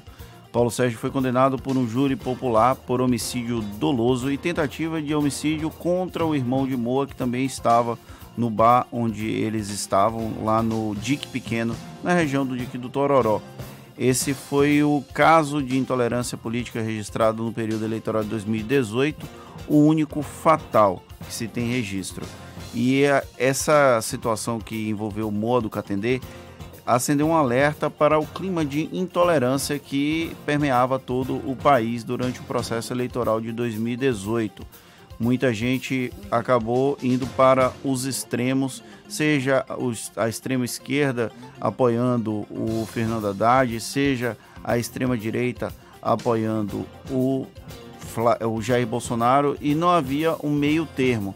Inclusive, até a questão do, do extrema esquerda é, é até questionado, porque a esquerda em geral estava com centro centro-esquerda estava com o Fernando Haddad e a extrema direita e uma parte do centro da centro-direita estava com o Jair Bolsonaro. Mas esse clima de beligerância, esse clima de tensão que permeou as eleições de 2018, infelizmente teve essa morte trágica do mestre de capoeira o mestre Moa ele deveria ser considerado um símbolo da necessidade de termos tolerância com a opinião do próximo, com a opinião divergente da nossa. O Paulo Sérgio disse que o Moa teria ofendido ele. Nada justifica um homicídio, nada justifica um assassinato, como foi o caso do Paulo Sérgio com o mestre Moa do Catendê. Mas o que aconteceu foi que a partir desse episódio, lá em outubro de 2018, o mestre Boa, a, o mestre Moa acabou se tornando maior do que ele já era. Ele já tinha uma representatividade muito importante na questão da capoeira, no, naquele, naquela comunidade que ele estava inserido, mas ele tem que ser considerado um grande símbolo da necessidade da tolerância ele era uma figura icônica ali da região do Dique do Tororó, do Engenho Velho de Brotas, e sem entrar no mérito da condenação, que na minha opinião foi justa, o Pedro Paulo Sérgio merecia ser condenado, merecia ser condenado por homicídio doloso, ele tinha a intenção de matar o mestre Moa, ainda cabe recurso da decisão, o Ministério Público é, pode até inclusive pedir um aumento da pena, mas a defesa dele pode pedir uma revisão da pena. Mas infelizmente foi necessária a morte de Moa do Catendê para vermos que estamos vivendo em um momento de grande tensão. A morte dele foi um motivo foi por um motivo extremamente fútil. Política, a gente tem que tomar muito cuidado ao discutir, ao debater, principalmente quando a gente vive ambientes de extremismo. Infelizmente, nós temos a morte do Moa como um exemplo de como não devemos conduzir um processo de discussão sobre político, sobre eleição, sobre o processo democrático no Brasil. Eu queria deixar essa mensagem para os nossos ouvintes. Nós precisamos tolerar a opinião do próximo, principalmente opinião divergente, porque se a gente vivesse numa sociedade em que todos pensam igual, nós não teríamos nenhum tipo de evolução, ficaríamos estático, estáticos. A dialética é algo extremamente importante para a nossa formação enquanto cidadãos e é isso que o mestre Moa tem que ser considerado um grande símbolo a partir de agora. Só para ficar bem claro, o Paulo Sérgio ele foi condenado a mais de 22 anos de prisão, 22 anos e um mês, 17 anos e 5 meses, são referentes ao assassinato do mestre Moa do Catendê. E o tempo restante, 4 anos e 8 meses, referentes ao homicídio, a tentativa de homicídio, na verdade, do primo do capoeirista, que é o Germino Pereira, que também foi atingido na época por uma faca, atingido por uma facada no braço direito, recebeu uma facada no braço direito ao tentar defender o Catendê. Infelizmente, nós temos essa página lamentável na história recente da política brasileira e baiana. Agora, 8 e 11, temos notícias também da redação do portal Bahia Notícias, João Brandão. Seja bem-vindo mais uma vez, João. Bom dia, bom dia. Bom dia agora para todo o estado da Bahia. Olha, e tem notícia aí pro o torcedor do Bahia. É, o clube começou a reforçar o seu elenco para disputar o Campeonato Baiano 2020. Fábio Alemão, zagueiro do Internacional, acertou com o esquadrão de aço e integra o time de transição para a próxima temporada. A informação foi confirmada pelo nosso repórter aqui, Ulisses Gama. Com 23 anos de idade, Fábio Alemão foi um dos destaques da equipe sub-23 do Internacional. O jovem atleta também passou pelo Paysandu, onde disputou a Série B e o Campeonato Paraense. De olho no estadual, o time comandado por Dado Cavalcante se representa no dia 2 de dezembro para o início dos trabalhos de pré-temporada. A estreia da competição está marcada para o dia 15 de janeiro, fora de casa, contra a Juazeirense.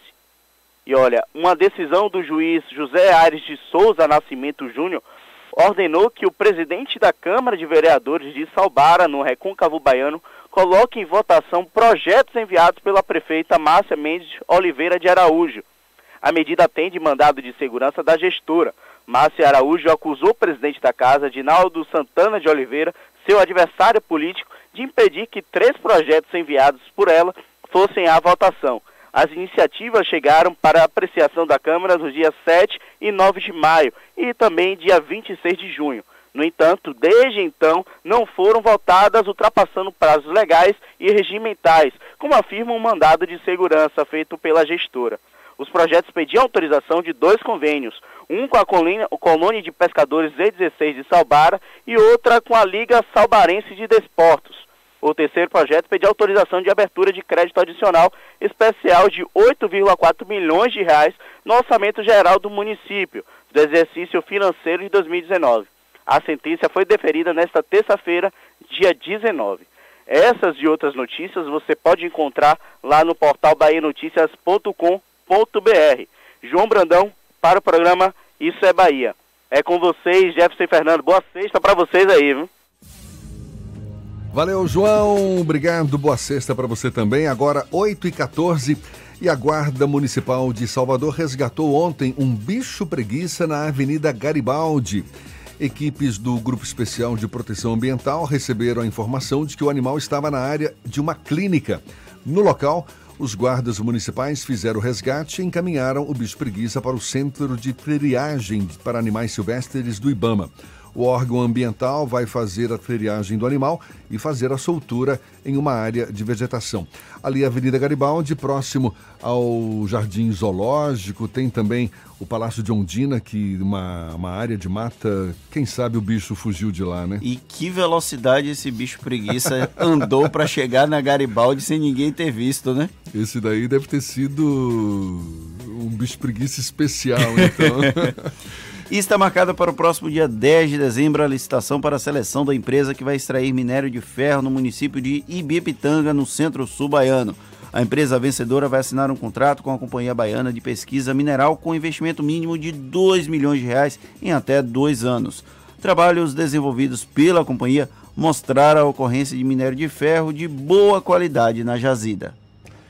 E os quase 4 milhões e meio de trabalhadores baianos com carteira assinada estão ansiosos para a chegada do dia 30 de novembro, quando vai ser paga a primeira parcela do 13º salário.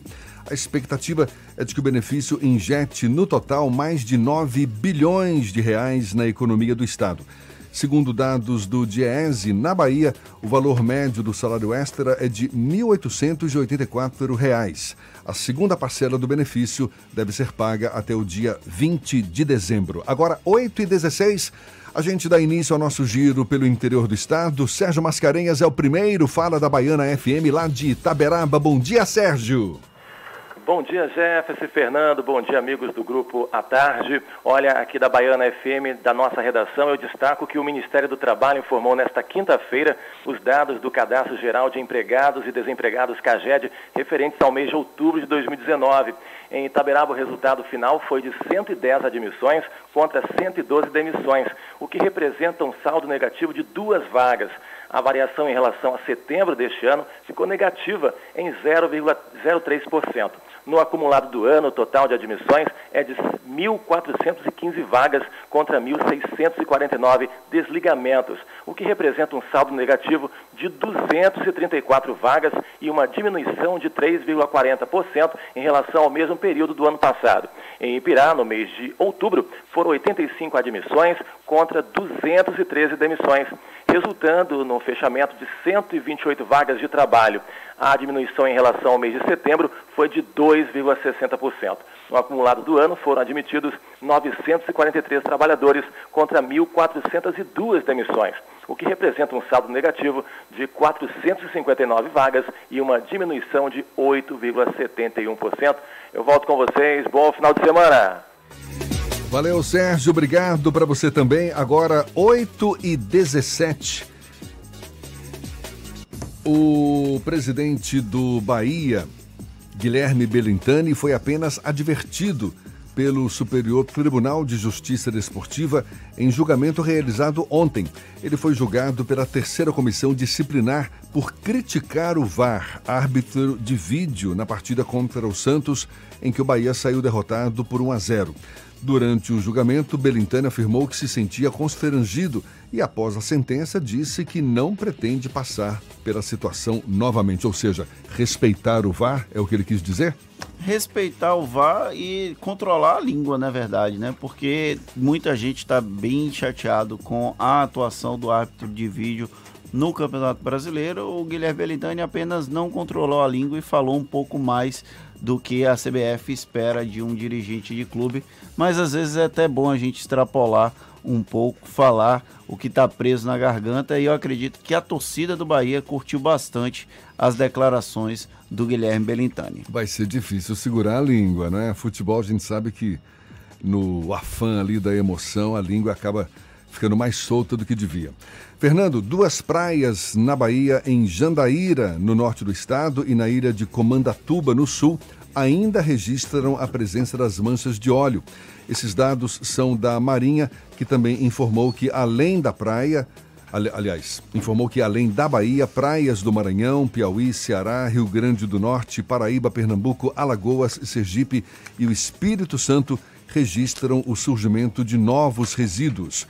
De acordo com a Marinha, ainda todos esses locais contam com operações de limpeza, com o grupo de acompanhamento e avaliação formado pela Marinha, Agência Nacional de Petróleo, Gás Natural e Biocombustíveis e IBAMA. E peixes, caranguejos, ostras e siris que foram coletados para análise no litoral baiano estão próprios para o consumo porque não foram contaminados pelas manchas de óleo.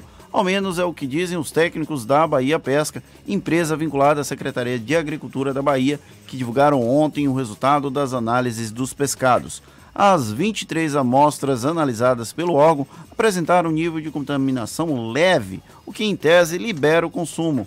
As áreas de pescas vistoriadas ficam em mais de 20 localidades da Bahia, como Salvador, Jandaíra, Conde, Ilhéus, Canavieiras, Prado, Valença, Camamu e Taperoá. Agora são 8h20 e a Comissão dos Direitos da Mulher da Assembleia Legislativa da Bahia vai realizar no dia 5 de dezembro, na Assembleia, o primeiro parlamento feminista do Brasil. O encontro vai reunir parlamentares femininas, prefeitas, vereadoras, mulheres representantes dos movimentos sociais. A presidente da Comissão dos Direitos da Mulher da ALBA, deputada Olívia Santana, do PCdoB, é nossa convidada aqui no Isso é Bahia. Seja bem-vinda. Bom dia, deputada. Bom dia, bom dia a você, Jefferson, bom dia, Fernando e toda a equipe e, e todos os nossos ouvintes, obviamente, né? É, para mim é um prazer enorme estar aqui com vocês para falar do parlamento feminista, falar de política, é, porque política também é coisa de mulher. E é muito bom que a Assembleia, a minha a nossa equipe, são, somos 10 mulheres e 53 homens na Assembleia Legislativa. E nós, as 10, todas as mulheres aprovaram essa proposta que eu apresentei e nós estamos tornando realidade a, rea a realização do nosso primeiro parlamento feminista pois na é, tá, Bahia. Está previsto para o dia 5 de dezembro. Qual é o grande objetivo desse primeiro parlamento feminista do Brasil? Então, nosso objetivo é fortalecer a participação das mulheres nas, na política, é aprovar um manifesto em favor dos mecanismos de, de candidaturas e de financiamento das candidaturas de mulheres. Nós temos a cota de 30%, que foi uma conquista do movimento de mulheres no Brasil inteiro. E que hoje, em função do Laranjal, é, é, do PSL do Bolsonaro, é as pessoas, alguns segmentos criticam a cota, achando que para resolver acaba com a cota. Não se pode jogar água fora com a criança na bacia. Para resolver né? o quê? O problema de candidaturas laranjas ah, que são colocadas. Entendi. Até porque então, é, houve né, envolvimento de, de candidatas ou seja, mulheres candidatas não é, envolvidas com esse laranjal, aí Sim. acabou sendo pretexto. Na verdade, é um pretexto, porque quem fez o laranjal foram homens poderosos de partidos que candidataram mulheres que não tinham é, condição de se. É, que não tinham condição, não, que não eram para valer, para burlar a cota. Então você tem que combater quem fez a corrupção, você tem que combater quem fez o ilícito mas preservar o mecanismo que foi uma vitória importante. Para você ter uma ideia, da eleição de 2014 para a eleição de 2018, nós tivemos um crescimento de 51% de mulheres eleitas, eleitas deputadas federais no Brasil. Então, é a, a, para deputado estadual, houve um crescimento de 35%. Então, é um mecanismo, porque o, o, a, a, a cota de 30% de candidaturas, que é obrigatória para os partidos, e o Tribunal Superior Eleitoral também determinou que a, o fundo eleitoral destine 30% também para o financiamento das candidaturas. Por quê? Porque, por que, que nós somos maioria na população e minoria nos espaços de poder? Porque a gente não tem mecanismo de financiamento, não, tem, não há investimento financeiro, recurso, estrutura para elegermos mais mulheres. Observe que a bancada de deputados federais da Bahia são 39 nomes e apenas três mulheres foram eleitas. Né? A deputada Lídia, a deputada Alice Portugal. Agora, né? haveria também do- falta de PSL interesse também. das mulheres em geral? Isso é perceptível? Eu falo por conta do, do histórico, não é? Historicamente, a mulher ela sempre teve uma participação menor na política por vários fatores, esses mesmos que a senhora está citando. Mas há, há essa percepção também de que a mulher ela precisa ser mais motivada a ingressar nesse meio político? Claro, as mulheres foram proibidas de participar da política durante séculos. Então, a política sempre foi coisa do negócio dos homens. A vida pública dos homens e a vida privada para as mulheres. Aquela história do bela, recatada e do lar. Então, a mulher é a rainha do lar. E a vida pública seria o espaço dos homens. As mulheres no Brasil só tiveram direito de votar, Jefferson, em 1932, que houve a lei que garantiu que as mulheres poderiam votar. Ainda assim, sem, com muita dificuldade, com muitas limitações. São mulheres que tinham uma estrutura, casadas, enfim. Então, as mulheres foram impedidas de participar da política. Isso criou uma cultura de afastamento das mulheres da política. Mas hoje nós temos muitas mulheres querendo sim se candidatar, querendo participar da política. Agora, o que as mulheres não querem é ser usadas é, de maneira irresponsável e botar o nome da mulher ali só para cumprir a cota e os partidos não darem a estrutura necessária para que as mulheres possam sim disputar com chances de ganhar uma eleição. Esse primeiro parlamento feminista do Brasil, ele é inspirado na experiência do parlamento feminista realizado na cidade de La Plata, na Argentina. Exatamente, na Argentina, exatamente. Que foi parte das atividades da quarta edição do Encontro Latino-Americano de Feminismos. Exatamente. Na verdade, esse é um movimento mundial. Movimento mundial por mais mulheres na política. O México tem uma presença maior de mulheres, a Costa Rica também tem, a Suécia também tem. Diversos países têm uma presença importante. Já compreenderam que é importante empoderar mulheres, garantir que as mulheres estejam nos espaços de decisão. Mas o Brasil é- está na centésima, trigésima terceira posição no ranking de participação de mulheres nos espaços de poder. Isso é um vexame. Isso é ruim não somente para as mulheres, mas isso sinaliza o atraso da sociedade brasileira. Nós temos que avançar. Essa não pode ser uma pauta apenas das mulheres, mas os homens também precisam refletir. Que modelo de sociedade é essa que nós estamos estruturando que, e, que impede as mulheres de participar dos espaços de poder político e que deixa um espaço cultural atrasado que acaba fundamentando a violência contra a mulher, que acaba estimulando os feminicídios, não é? toda sorte de política, de, de situações, melhor dizendo, que atingem a mulher, que precariza a vida das mulheres e, portanto, é importante, é fundamental que a gente realize esse movimento em favor de mais participação das mulheres nos espaços de poder. Essa é uma das propostas de Olívia Santana como pré-candidata à Prefeitura de Salvador pelo PCdoB, a participação e a presença da mulher no processo eleitoral da capital baiana? Sim, com certeza. Eu penso que é importante. As mulheres precisam de modelos, de referência, de política pública. Quando a gente debate a política de creche, as mulheres são as que mais se interessam. Por quê? Porque essa essa a carga de trabalho, a tripla jornada, a carga de trabalho é, em casa, cuidando dos filhos, sempre recai sobre a mulher. Por isso é importante que na gestão pública você tenha políticas que garanta, que valorize a necessidade de fazer creches, que valorize o fato de Salvador ser uma cidade que mais tem mulheres chefiando famílias são 43% de mulheres chefas de família. E qual a política que existe na cidade voltada para essas mulheres? Nós não temos. Nós temos que ter um projeto de mais renda para essas mulheres que chefiam sozinhas as suas famílias. Nós não fazemos os nossos filhos sozinhas. Então não podemos ficar com essa sobrecarga. A mulher não tem onde deixar seus filhos. Muitas domésticas que saem para trabalhar, mas não tem uma creche. Ela vai tomar conta do filho da sua patroa, mas ela não tem um espaço que vá cuidar do filho dela. Então, essa é uma bandeira que para mim é muito cara, é muito importante, até porque tem a ver com a minha própria história de vida, né?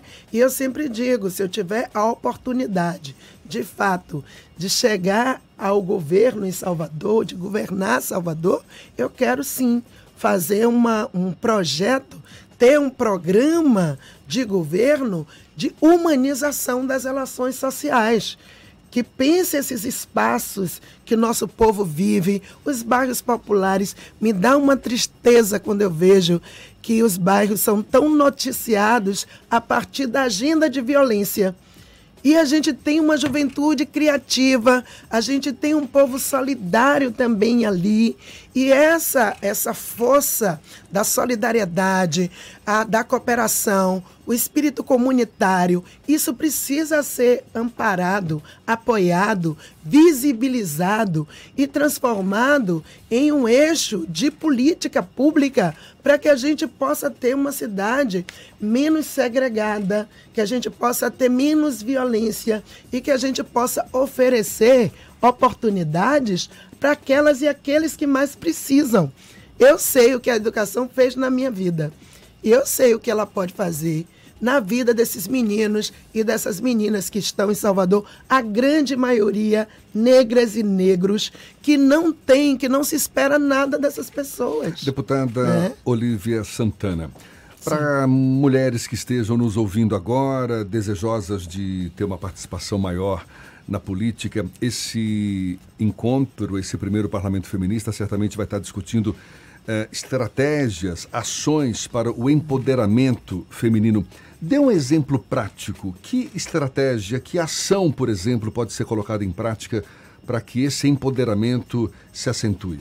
Então, nós vamos, como eu falei, nós vamos tirar um manifesto com indicações de políticas para os partidos e nós vamos mandar também para o Tribunal Superior Eleitoral a manifestação do que vai ser debatido no nosso parlamento feminista. Nós queremos a manutenção dos 30% de cotas nos partidos, dos 30% de financiamento e uma perspectiva que nos leve à paridade, porque o grande debate no mundo é a paridade. Eu acabei de chegar de Nairobi, participei da Conferência Mundial de Populações, convocada pelas Nações Unidas, pelo Fundo é, de Populações, e eles, inclusive, me convidaram para participar é, desse evento. Eu fui convidada pela ONU para participar desse evento e foram 9.500 delegados e o grande debate da conferência foi exatamente direitos sexuais e reprodutivos das mulheres, empoderamento das mulheres. Não é mais possível em pleno século XXI você ainda ter mulheres morrendo de mortes evitáveis no parto, você ter meninas sendo engravidadas com 12 anos, com 13 anos de idade. Você, portanto, precisa, o, o nosso, o, as nossas propostas, elas irão nessa direção de estimular mulheres a serem candidatas, sim. Nós precisamos que as mulheres se candidatem e que os partidos recebam bem essas mulheres. Nós estamos convidando todas as secretárias de políticas para as mulheres dos partidos políticos para estarem conosco, participando dessa discussão, apresentando também suas propostas, para que tenhamos um manifesto coletivo, o que é que as mulheres querem, o que é que dificulta a participação da mulher na política. Então, tudo isso será debatido e nós vamos apresentar esse, esse documento como, na verdade, uma plataforma precedendo as eleições do ano que vem. É, que é muito importante. Para além da questão da mulher, da presença da mulher na política, essa semana a gente está na semana do Dia da Consciência Negra Sim. e a senhora também participa desse processo de discussão de candidaturas negras aqui em Salvador. Nós entrevistamos há algum tempo o vereador Silvio Humberto, que também é um dos pré-candidatos à Prefeitura de Salvador, e ele coloca muito a questão da presença do negro no debate, no processo eleitoral. É, como participar e fazer com que as políticas para a população negra estejam presentes no processo eleitoral. A senhora que também é colocada como uma das pré-candidatas nesse processo aqui da capital. Eu vou pedir para a deputada Olívia Santana segurar a Sim. resposta, já já ela solta. Agora, 25 para as 9 na tarde FM.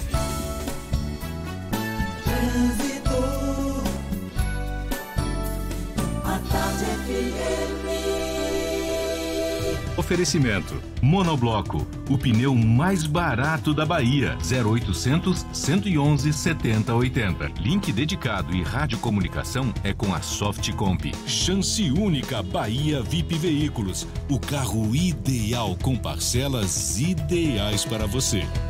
Cláudia Menezes é quem sobrevoa Salvador, de olho nos motoristas. Novidades por aí, Cláudia? Hoje, Jefferson, a gente acompanha a movimentação na BR-324. Se você está na rodovia em Valéria, vindo para a capital, tem trânsito intenso na passagem por Pirajá, mas nada que faça você desviar o seu caminho. O trânsito na suburbana em direção à calçada melhorou bastante. Agora só tem um pouco de lentidão no trecho final no Uruguai, mas é um trecho curtinho, então nada que chegue a preocupar. E se você vai sair do Retiro para chegar na região do Iguatemi, atenção, pegue a Luiz Eduardo Magalhães. Assim você evita passar pelo acesso norte, pela CM, trecho do Corpo de Bombeiros, com congestionamento nesse momento por causa dos reflexos de um carro quebrado. Com a Unimed, você tem soluções em saúde que combinam com o seu negócio. Ligue 0800 268 0800. Unimed, cuidar de você, esse é o plano. Com você, Jefferson. Obrigado, Cláudia. Tarde FM de carona com quem ouve e gosta. Intervalo e a gente volta já já para continuar o papo com a deputada estadual do PCdoB, Olívia Santana, ela que está à frente da Comissão dos Direitos da Mulher da Assembleia Legislativa e que vai realizar no dia 5 de dezembro o primeiro parlamento feminista do Brasil. É um instante só. Agora, 22 para as 9 na tarde FM. Você está ouvindo Isso é Bahia. Prepare-se! A Grande Bahia passou os últimos dias negociando condições exclusivas para esse final de semana. Emplacamento? Aqui você não paga. Taxa zero? Tem toda a linha Chevrolet 2019 com taxa zero. E não para por aí. Seu Chevrolet a preço de nota fiscal de fábrica. O preço que a Grande Bahia pagou e nada mais. Aqui a regra é chave na mão. Só até sábado. Só na Grande Bahia é assim. Norte Lucaia e Magalhães Neto. Consulte regulamento. Mais, pode mais. No trânsito desse sentido pra vida. quem vai casar? Olá, eu tô procurando um apartamento de um quarto. Para quem vai ter filhos? Desculpa, na verdade é um dois quartos. Para quem vai ter gêmeos? Olha, eu vou mudar de novo. Eu preciso de um três quartos. Salão Imobiliário 2019. Residenciais e salas comerciais das principais incorporadoras do mercado imobiliário com vantagens e oportunidades para você. O imóvel que você busca está aqui. De 21 a 24 de novembro no Shopping da Bahia, segundo piso. Realização Ademe Bahia. Patrocínio Caixa. Governo Federal. Melhor que Black Friday é Black Week Peugeot. Venha viver a experiência de dirigir um Peugeot e aproveitar ofertas exclusivas. Com supervalorização do seu usado. E seu Peugeot vale 100% da tabela FIP na troca por um SUV Peugeot zero ou taxa zero em 24 meses. Você escolhe 100% da tabela FIP no seu Peugeot ou taxa zero com 60% de entrada e saldo em 24 meses. Black Week Peugeot. Venha para Danton e confira condições e aproveite. No trânsito dê sentido à vida. A Black Friday já começou na TIM e o que não faltam são motivos e ofertas em smartphones para você aproveitar. Traga o seu número para o Team Black e compre o iPhone 8 64GB por apenas 1.499 à vista. É isso mesmo que você ouviu. iPhone 8 64GB por 1.499 à vista no Team Black. E ainda tem até 28GB de internet por até 12 meses. Vá logo até uma loja TIM. Aproveite a Black Friday e saia de smartphone novo. Sede de fábrica com 78 anos de aventura é uma exclusividade de todos os carros Jeep. Definir os próximos caminhos dessa história está nas suas mãos. Isso é Jeep.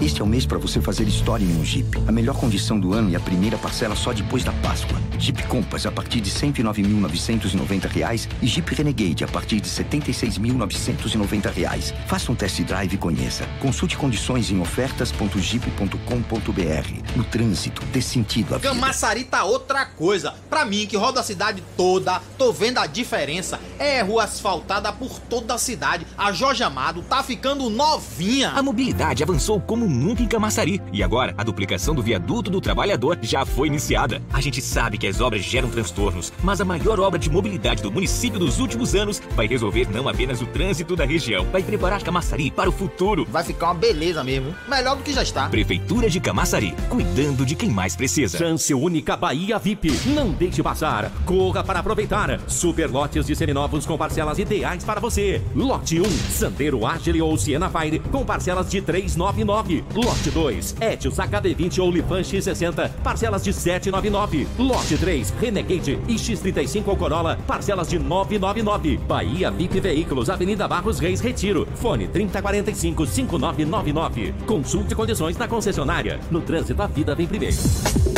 Voltamos a apresentar Isso é Bahia. Um papo claro e objetivo sobre os acontecimentos mais importantes do dia.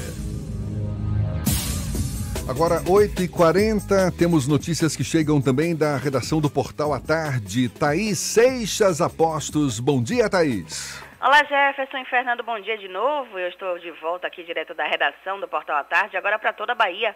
Olha só, a prestação de serviços de abastecimento de água e esgotamento sanitário em Lauro de Freitas é formalizada em um contrato entre a Prefeitura e a Embasa.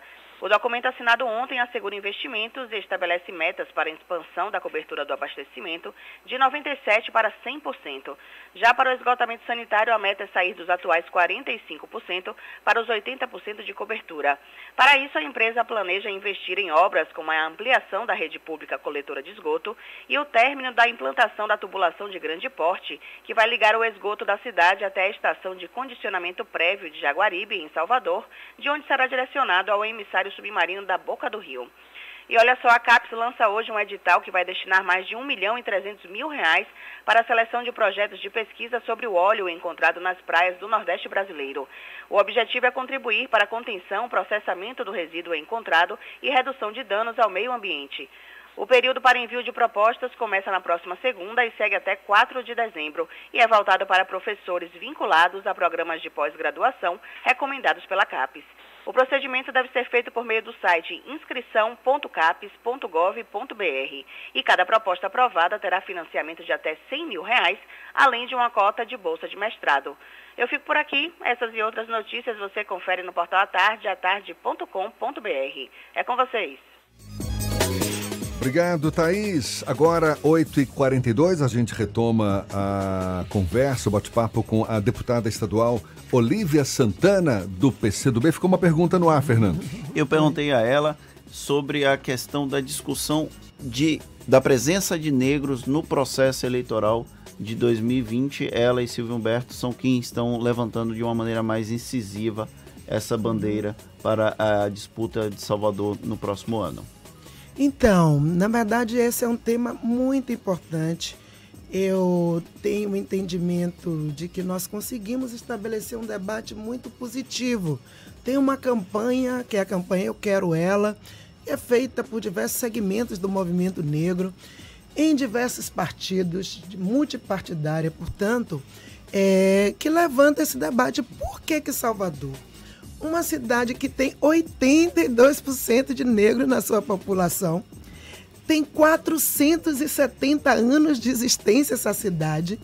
Nunca uma pessoa negra foi eleita, não é? Foi colocada de fato é, nessa condição de prefeita ou de prefeito dessa cidade. Edivaldo Brito é, foi prefeito. Mas foi prefeito biônico, biônico, na época da ditadura. Né? Nós estamos discutindo tempos democráticos, nós estamos discutindo século XXI. É preciso acabar com esse jejum. Nós temos que dar oportunidades para que quadros negros possam também exercer espaços de decisão. É, ó, não existe essa situação, por exemplo, de que, ah, é, mas é porque os negros não têm experiência. Nós temos hoje diversos quadros com experiência. O Silvio Humberto, por exemplo, ele é um auditor da prefeitura, concursado, um grande quadro, professor universitário, pensa a cidade. Eu fui vereadora de Salvador por 10 anos, eu já fui por três vezes secretária, secretária de Educação, secretária do Trabalho, secretária de Políticas para as Mulheres. Acabei de ser eleita com uma grande votação, fui a terceira mais votada em Salvador. É, para deputada estadual, tive somente em Salvador 35 mil votos dos, dos quase 60 que eu tive para ser eleita deputada.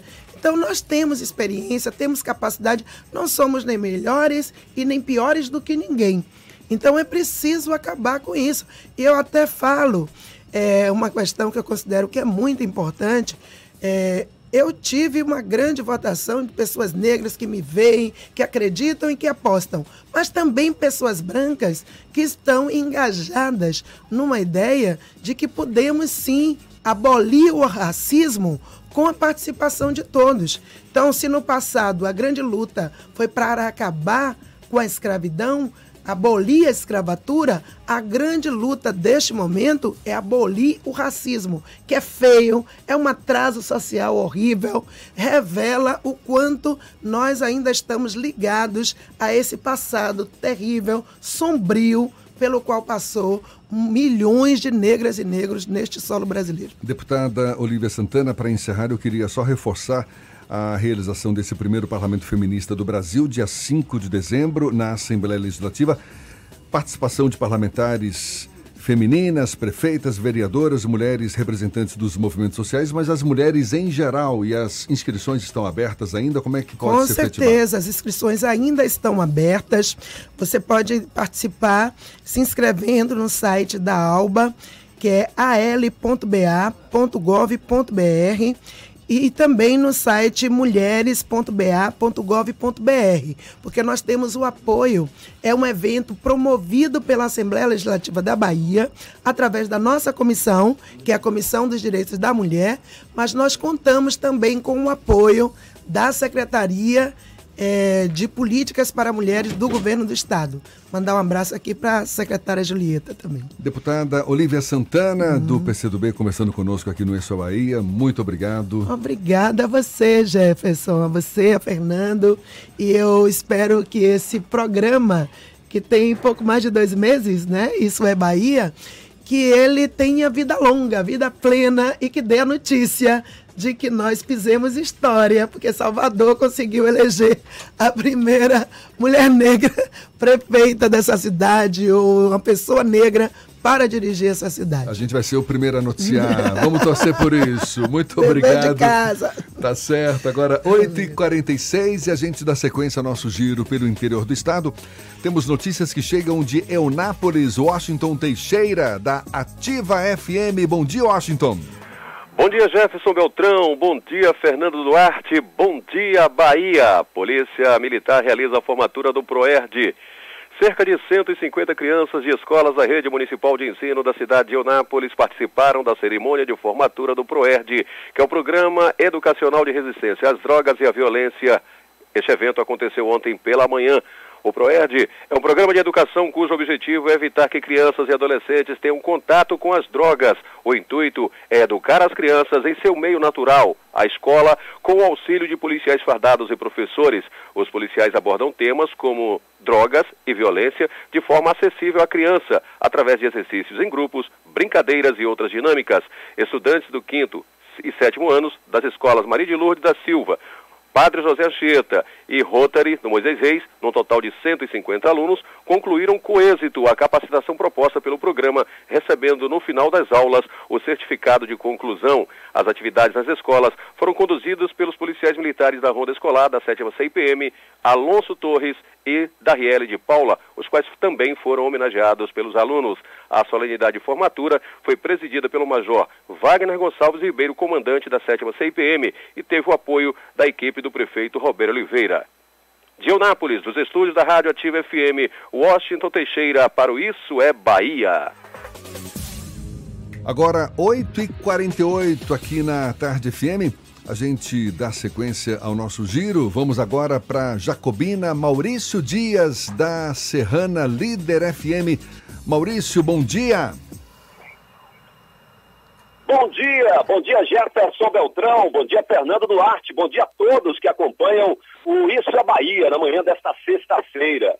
Após mais de seis anos fechado e com serviços de saúde interrompidos ao público, foi anunciado ontem à tarde que o maior hospital da região de Jacobina, o Hospital Regional, será definitivamente aberto à população no próximo dia 16 de dezembro. O anúncio foi feito pelo chefe do Executivo Municipal local, o hospital entrou em colapso financeiro há seis anos, assim como muitos mantidos por entidades filantrópicas no país. O ato de abertura contará com a presença do ministro da Saúde, Luiz Henrique Mandetta, que destinou cerca de 9 milhões de reais para o referido nosocômio, o qual oferecerá serviços de oncologia e traumatologia pelo SUS, atendendo pacientes de toda a região, absorvendo uma clientela distribuída em mais de 25 municípios, além de integrar a rede de regulação do Estado. O hospital foi desapropriado pela Prefeitura de Jacobina no mês passado pelo valor de 11 milhões e 600 mil reais, passando agora a ser a segunda unidade hospitalar a integrar o patrimônio municipal. Lamentavelmente, a violência continua presente em cidades da nossa região. Somente nesta quinta-feira, duas pessoas foram mortas a tiros em um intervalo de apenas nove horas entre os crimes no pequeno município de Serrolândia, município que tem pouco mais de 16 mil habitantes e fica localizado a 316 quilômetros de Salvador. Os jovens com idades entre 20 e 25 anos foram mortos a tiros em locais distintos às margens da BA 417, sendo o primeiro abatido por dois homens que fugiram em uma moto e o segundo durante uma troca de tiros com policiais militares identificados apenas pelos prenomes de Rúgio, 20 anos, e Bruno, de 25 anos, tiveram seus corpos trazidos para o IML aqui de Jacobina. Ainda na noite de ontem, na cidade de Capim Grosso, também na região de Jacobina, uma menor grávida de 17 anos foi executada a tiros na porta de uma residência no bairro onde morava. Os motivos e autoria dos crimes serão investigados por delegados da circunscrição da 16ª Corpim com sede em Jacobina de Jacobina, região centro-norte baiano, Maurício Dias, da Rádio Serrana Líder FM Grupo J. Sidney de Comunicação, para o Isso é Bahia. Muito obrigado. Agora 8h51, o ator Ashel Tinoco, que a gente Ashel Tinoco, que a gente entrevistou aqui no Isso é Bahia, lança mais um livro, Fernando. É o Avenida Oceânica 3003. Esse lançamento vai ser amanhã no Espaço Beija-Flor em Ibirataia. Ibirataia, olha só que legal, no sul do estado. Só para ter uma ideia da sinopse, ele a viu na recepção da parte hotel onde morava. Ficou embasbacado com a beleza dela. Ainda não sabia. A moça era uma garota de programa e escreveria sua história de vida. Nesse ínterim, o escritor e a acompanhante se envolvem adiante numa tentativa infundada de, de determinar que tipo de amor conquistariam que não fosse aquele eterno de toda a cama. Deixar para lá o resto é só acessar o livro Avenida Oceânica 3003 de Achel Tinoco. E já que a gente está falando de assuntos aleatórios e de notícias estranhas, o, uma pessoa que se apaixonou por uma prostituta não é tão comum, né? Mas um posto em Anguera, no Sertão, no Portal do Sertão, foi lacrado após ser constatado que o estabelecimento vendia gasolina com mais de 90% de etanol. O posto na Estrada do Feijão teve as bombas fechadas durante uma operação da Polícia e Civil do Estado. Olha que situação, você está abastecendo achando que está botando gasolina e tá botando 90% de álcool. Eita! Agora 8h52 e temos notícias que chegam de Itabuna. Falamos do sul do estado. Olha aí, Itabuna, Evandro Lima da Interativa FM. Bom dia, Evandro. Bom dia, Jefferson. Falo ao vivo aqui de Itabuna nesta sexta-feira, 22 de novembro. Jefferson, a ONG Unidos pelo Diabetes realiza nesse sábado o mutirão do diabetes de Itabuna. É o ponto alto da campanha Novembro Azul. O mutirão, que acontece das 8 às 13 horas, terá atendimento médico com mapeamento de retina para detecção de retinopatia diabética e exame do pé diabético, além de ações de orientação e prevenção na Praça do Rio Cachoeira. O mutirão do diabetes que se está completando 15 anos, é uma grande mobilização de toda a sociedade organizada de Itabuna e da região, envolvendo órgãos públicos, empresas e instituições de ensino, numa ação de solidariedade que beneficia milhares de pessoas. Eu sou Evandro Lima, falando da redação da Rádio Interativa FM. Um bom final de semana a todos. É com você, Jefferson. Obrigado, Evandro. Bom fim de semana. Acabou, Fernando. Encerramos mais um Isso é Bahia. Hoje, graças a Deus, é sexta-feira. A gente volta na próxima segunda-feira, às sete da manhã, com as principais informações do dia para Salvador e região metropolitana. Mas a partir das oito, a gente vai estar para todo o estado trazendo as melhores informações para você começar o dia muito bem informado com aquela aquele tempero, aquela pimentinha e talvez suportando os flamenguistas, comemorando o Campeonato Brasileiro e talvez a Copa Libertadores da América. Ninguém Rodrigo merece. Tardio que o diga. Muito obrigado pela confiança, pela companhia, pela parceria. Bom fim de semana. Aproveite bem a sexta-feira. Segunda-feira tem mais. Já já a comunicação de Rivaldo Luna aqui na Tarde FM. Gente, bom dia. Tchau, tchau.